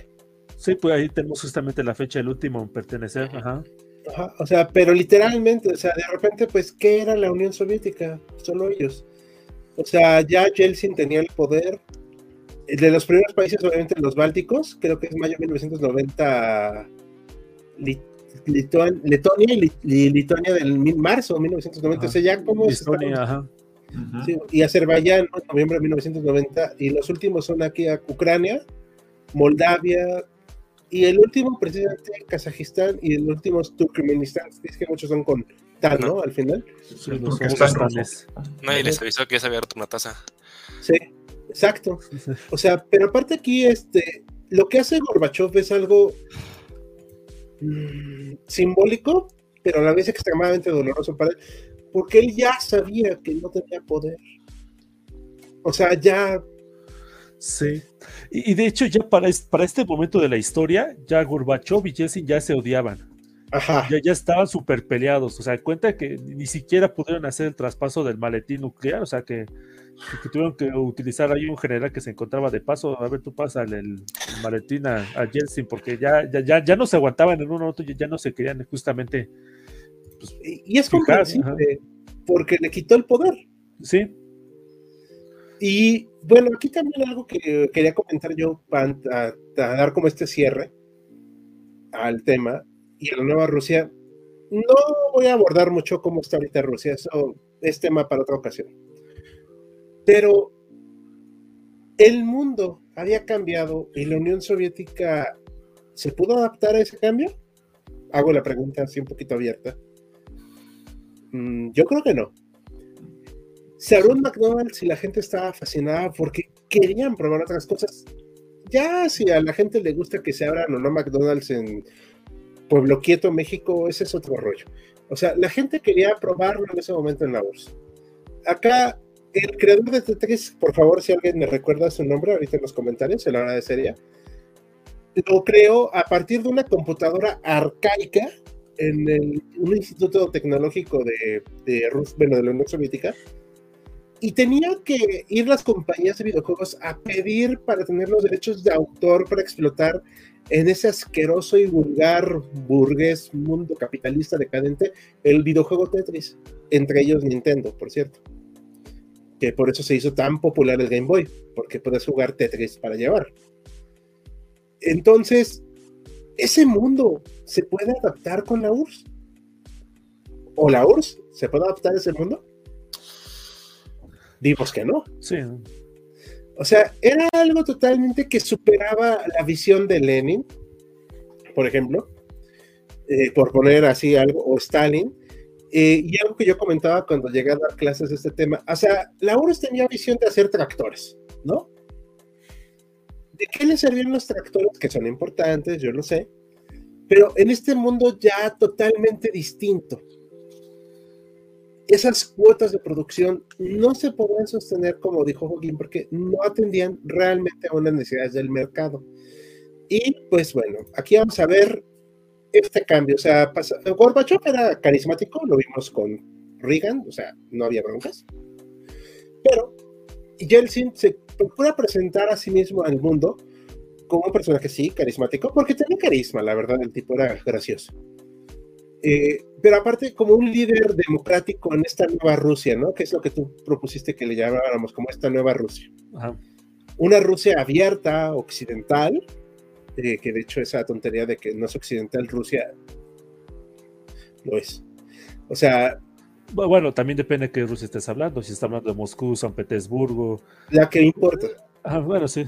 Sí, porque si nos vamos a Siberia o Vladivostok. Bueno, sí, pero eh, pero bueno, o sea, la que importa, la que pensaba Pedro el Grande. Sí. Ok, entonces, esta, esta visión occidental, un hombre carismático, trajeado, que se busca hacer acuerdos con todo el mundo y que busca dar esa imagen de alguien más benevolente, porque se tiene esa imagen del oso ruso, mm, acá agresivo, etcétera. No voy a discutirlo ahorita si, si es cierto o falso, es algo ahí que lo dejo para el tintero. Pero en 1992, pues es fácil adaptar una economía de planificación al mercado capitalista, Joaquín. No. Y, realmente, si, me preguntas, nunca lo intentaron con, con ganas. Sí, o sea, a diferencia de otros países de la Unión Soviética, o sea, como los países bálticos, o afuera de ella, como Polonia, Checoslovaquia, incluso un poquito con sus matices, la Alemania Oriental. ¿Me congeló? Ya, ya, te, ya te escuchamos. Ah, ok. Sí, este, eh, es que los países del, de, la, de, la, órbita, antigua órbita soviética, se pueden dividir en dos. Los que sí entraron realmente al, al, libre mercado, como la República Checa, Eslovaquia, Polonia, los países bálticos y algún otro. Y los países que realmente, como dice por ahí, cambiaron todo para no cambiar nada. En buena medida Rusia, porque pues, muchos se dicen, no, es que Rusia entró como que al liberalismo salvaje, que casi casi querían que aprendiera a caminar de un día para otro. Pues realmente no tanto. Es que, a veces existe esa confusión de, presentar este, privatizaciones con entrada libre mercado, que es importante, pero como digo, no es suficiente. ¿De qué sirve tener un libre mercado, entre comillas, si todos los oligarcas rusos son los cuates de Yeltsin o de, o de Putin? O sea, eso fue lo que pasó, porque este, la, economía rusa, la economía de pues, por ejemplo, Ucrania también le pasó eso. La mayor parte justamente de estos eh, nuevos oligarcas eran gente que estaba muy bien conectada con este... Con el poder político. Con el poder político. Aquí, aquí están algunos. Exactamente. Digo, nos habrá algunas este, reminiscencias de este lado del Atlántico, ¿no? Nomás por, Carlos Slim, ah, perdón, este, ahí me salió un estornudo muy chistoso. Eh, sí, ah, por eso cuando pregunta aquí Alejandro acá, ¿dónde sacaron el dinero los oligarcas? Curiosamente varios eran gerentes de empresas soviéticas que luego empezaron a hacer business y de repente se dieron cuenta que pues podían multiplicarlo, ¿no? Sí, y justamente como tenían amigos en las esferas políticas, sabían en qué momento comprar o, vender este, eh, acciones de, empresas. Eh, un ejemplo, creo que es ucraniano, de una empresa de, chocolates, eh, la, famosa empresa de chocolates ucraniana, obviamente era estatal, cuando desapareció la Unión Soviética y se convirtió en, Ucrania, ese, ese, pedazo de la Unión Soviética, esa fábrica en total se le dieron este, pues, pedacitos este, de, de, acciones, por así decirlo, a todos los trabajadores. Y no, pues en algún futuro lo vamos a, hacer una empresa privada y lo que sea, ¿no? Pues pasaron como 10, sí, como 5 años y pues no, o sea, todo seguía igual. Entonces lo que pasó, lo que un, este, por ahí un, empresario ruso, este, pues empezó justamente, ah, pues este, este pues, yo te compro tu, tu parte de, de, la fábrica, ¿no? Que, pues, que sigue siendo del gobierno, ¿no? pues muchos trabajadores le, vendieron este, esa, este, esas, esas acciones, entre comillas, de la, de, la, de la chocolatera y de repente la, la empresa se, este, se, se, privatizó, pues obviamente pues ya, ya el, este empresario pues ya tenía todas las, este, las acciones justamente pues porque estaba bien conectado, sabía en qué momento le iban a vender, sabía cuándo iban a hacer el, el, negocio y pues por estar bien, bien, bien conectado pudo aprovechar justamente para, para convertirse este en, el dueño de esta fábrica de chocolates. Le conocieron como el rey del chocolate y de hecho en algún momento se convirtió en presidente de Ucrania, del de, de rico y poderoso que fue. que, que, de hecho ahorita varios están apoyando a Zelensky, por cierto. Ajá, sí. Eh, Alisher Usmanov es el que me llama la atención aquí porque de todos ellos no tengo ninguna cuestión acá racial, pero es el único que diríamos que no parece precisamente ruso porque ha de ser de las zonas más orientales de Rusia, ¿no? Porque recordemos que Rusia no es un país homogéneo. Sí. Ok. Rusia no eh, nació grande. Sí. Él, dice que Carlos, el regalo de Navidad es inesperado por Occidente que se ríe la bandera roja del Kremlin. Y, nos dice que para los que tengan la duda de por qué tantos países con nombre terminan en Stan, es un sufijo persa que significa en lugar de, vale decir Turkmenistán, lugar de los turcomanos. Ah, gracias. Sí, sí, sí. efectivamente. hemos ampliado nuestro este, vocabulario y nuestro conocimiento. Ahorita el, comentario que hicieron de este, de, la, del regalo de Navidad para, para, Estados Unidos, pues de hecho creo que con el cambio de horario, pues a lo mejor y sigue, ¿no? Entonces se levantaron con la noticia. Sí, sí, de hecho, no se lo esperaban, ¿eh? Sí. Igual no estaban todavía muy ocupados con lo de Irak, ya ven que es la primera guerra del Golfo. Pero ya, había pasado, ya había pasado. O sea, realmente fue algo un tanto inesperado. De hecho, Irak quería ayuda de la Unión Soviética y pues le dijeron, eh, no, chavo, este, no. Y podemos con nosotros, ¿cómo podemos ¿Creen que los Estados Unidos y Actic Tour, nuestros, uno de nuestros fans más asiduos, hayan participado en la disolución, disolución de la orden de manera secreta? Mira, de manera secreta, ¿eh? No, no creo que de manera secreta, pero tampoco, tampoco necesitaban hacer tanto. Ajá, más bien eso. O sea, ya estaba la ruedita echada a andar. No voy a hablar de predestinación porque eso sería muy irreal decirlo, pero no había muchas maneras de salvar ese monstruo.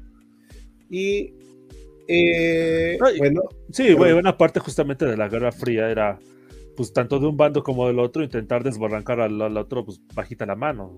Guerra de Vietnam, guerra de Corea, guerra de Afganistán. Pues, lo, del petróleo no fue para ayudar a Estados Unidos, ¿eh? o sea, era para minarlo económicamente.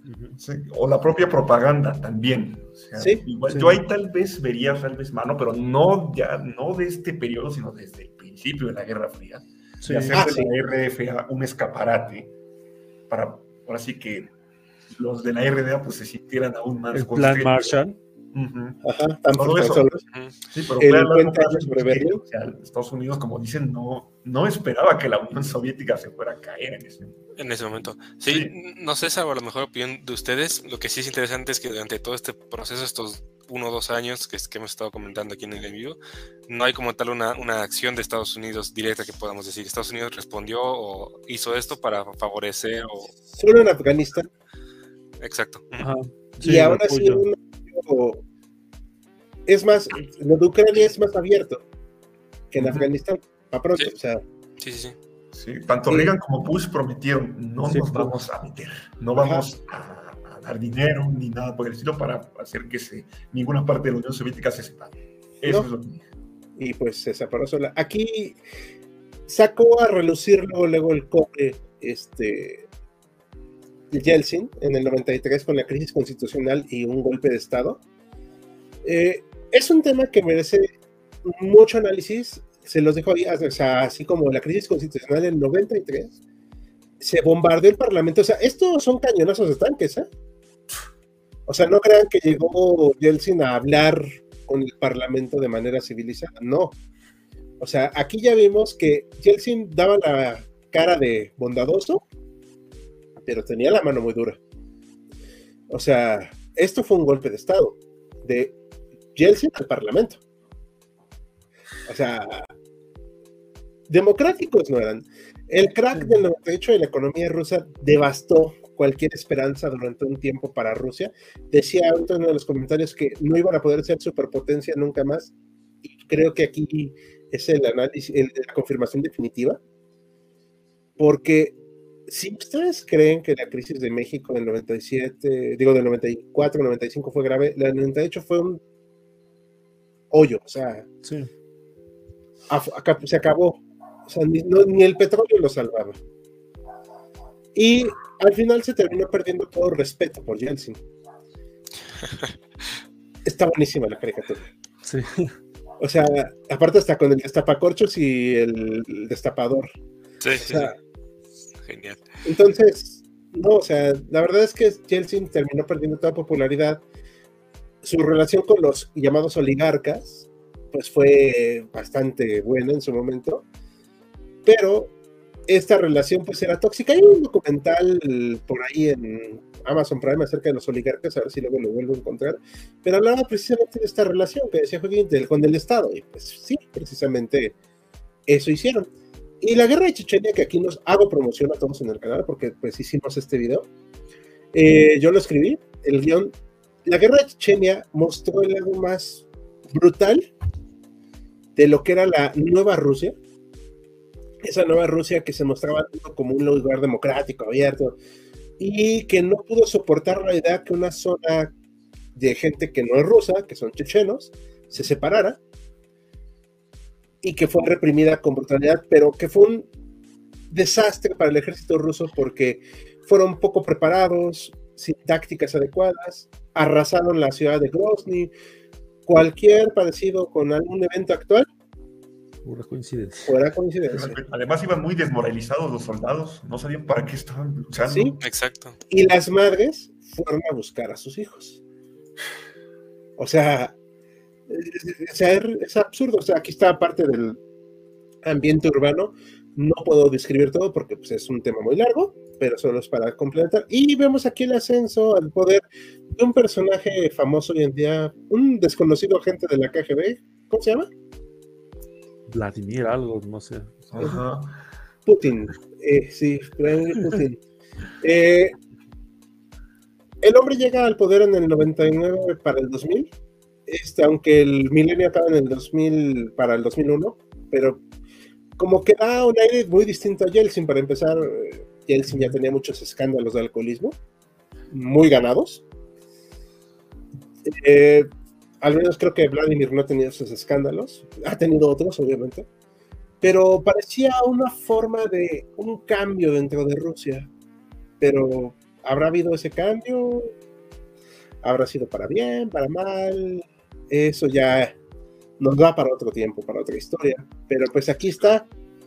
Y es un hombre que sigue siendo pues muy vigente al día de hoy, pero que ya sus acciones hablan más, ¿no? No sé si quieren comentar algo más para ir cerrando, chicos. Pues. No, este. eh, fue muy.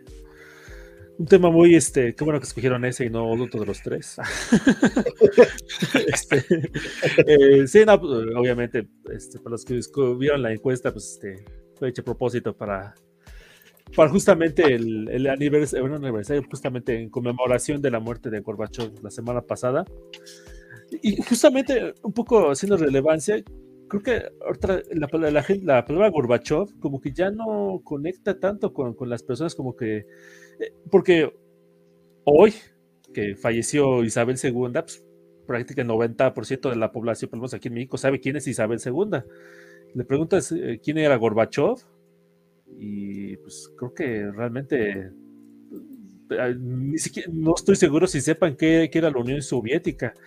Y yo creo que a lo mejor eso pues, nos da un poco de, de luz para ver la, la, importancia que, o más bien, no tanto la importancia, sino el impacto que pues, dos personajes, uno prácticamente sin hacer nada, y, y, el otro este, diciendo lo que pudo, pero pues sin tener mucho éxito, el impacto que esos dos personajes tuvieron en el siglo XX, principios del siglo XXI. Sí, sí, la verdad es que, sobre todo para las generaciones más jóvenes, que la enseñanza de historia es nefasta, el hablar de la Unión Soviética para ellos es así como que es una cosa uh -huh. sin, rara, lejísima. Sí, es un... pues, ah, perdón, eh, perdón. No, no, Bruno, sí, sí, dime. Este es un episodio, pues, muy intenso, muy rápido. Cambió la fisonomía europea oriental uh -huh. de forma radical.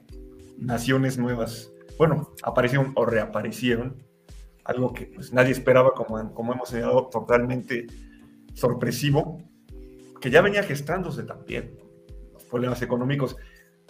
Ahora sí, complementando un poco a Joaquín, en los años 80 principios, la inflación en Polonia llegaba, según algunos, a mil por ciento. O sea, estaba tremendamente alta. Realmente ya echando chispas como señalábamos, y este intento de ceder poder, este intento de cierta alternancia, cierta flexibilidad, pues es que el sistema no podía.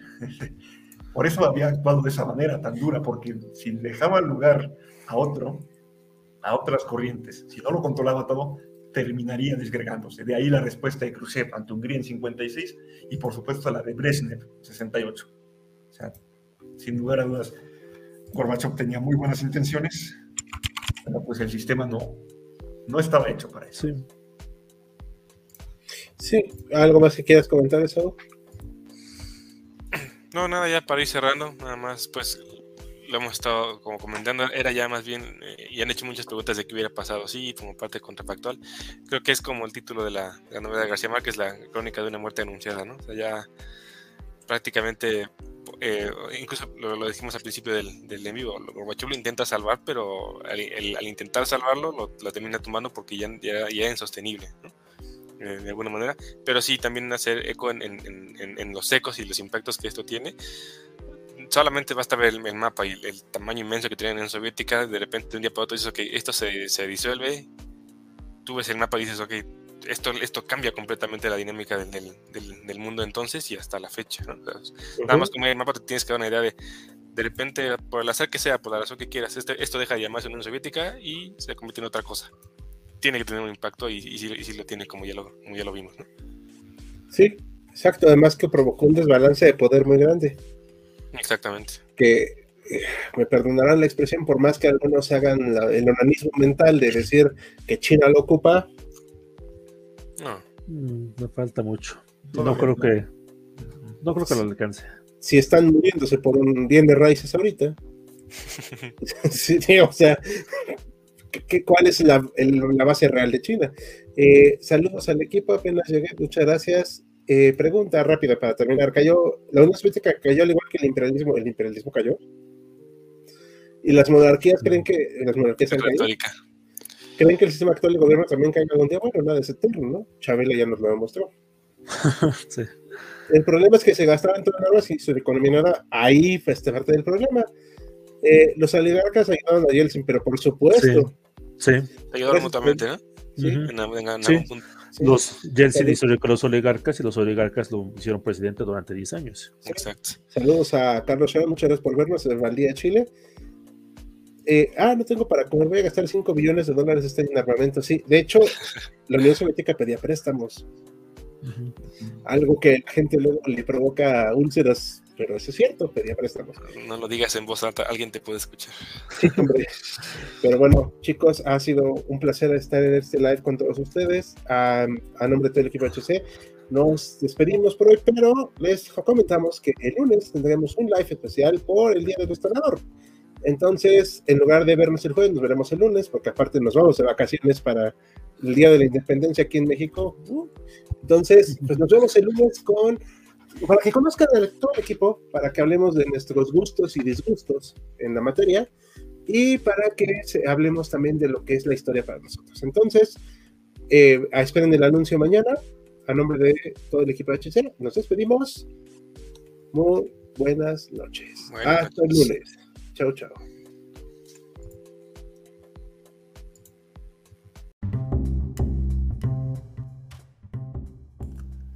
Gracias por habernos acompañado en Jaquecas Históricas, el podcast histórico por excelencia. Hasta la próxima.